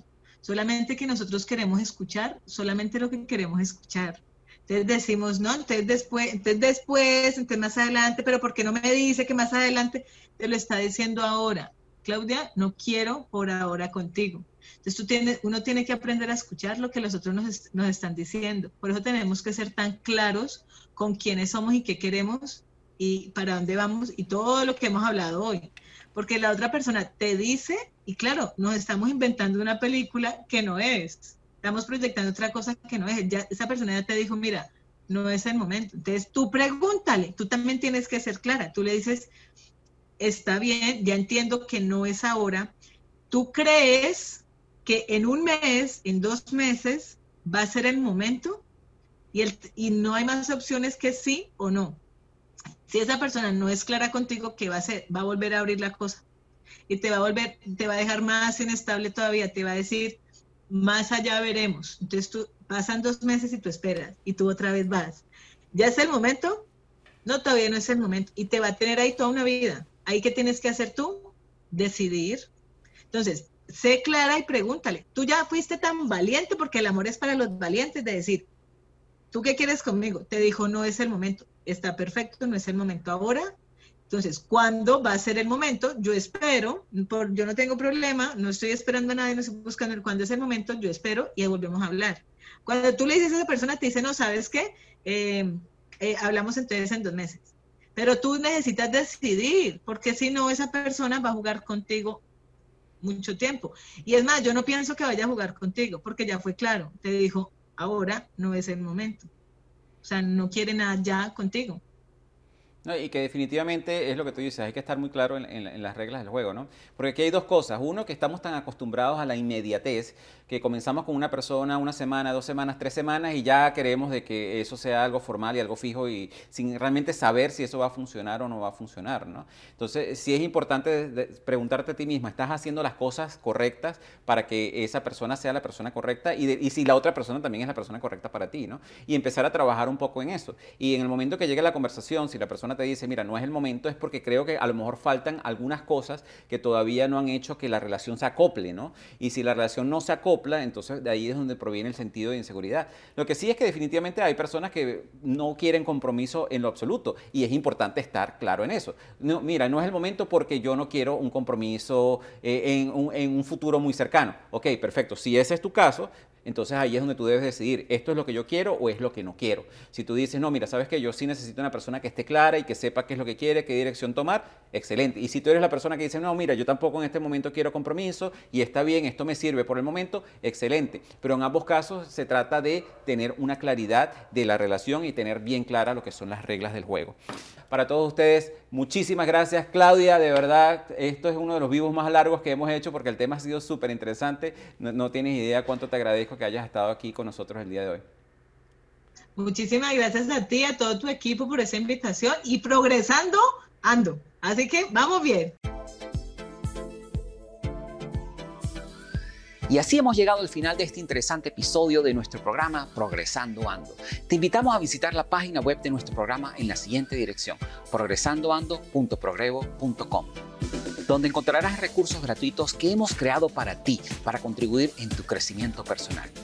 De igual manera, te invitamos a compartir este episodio con todas aquellas personas que tú sientas que puedan beneficiarse con este mensaje transformador para que juntos, a través del poder del uno, podamos elevar a todos nuestros hermanos y hermanas hispanohablantes.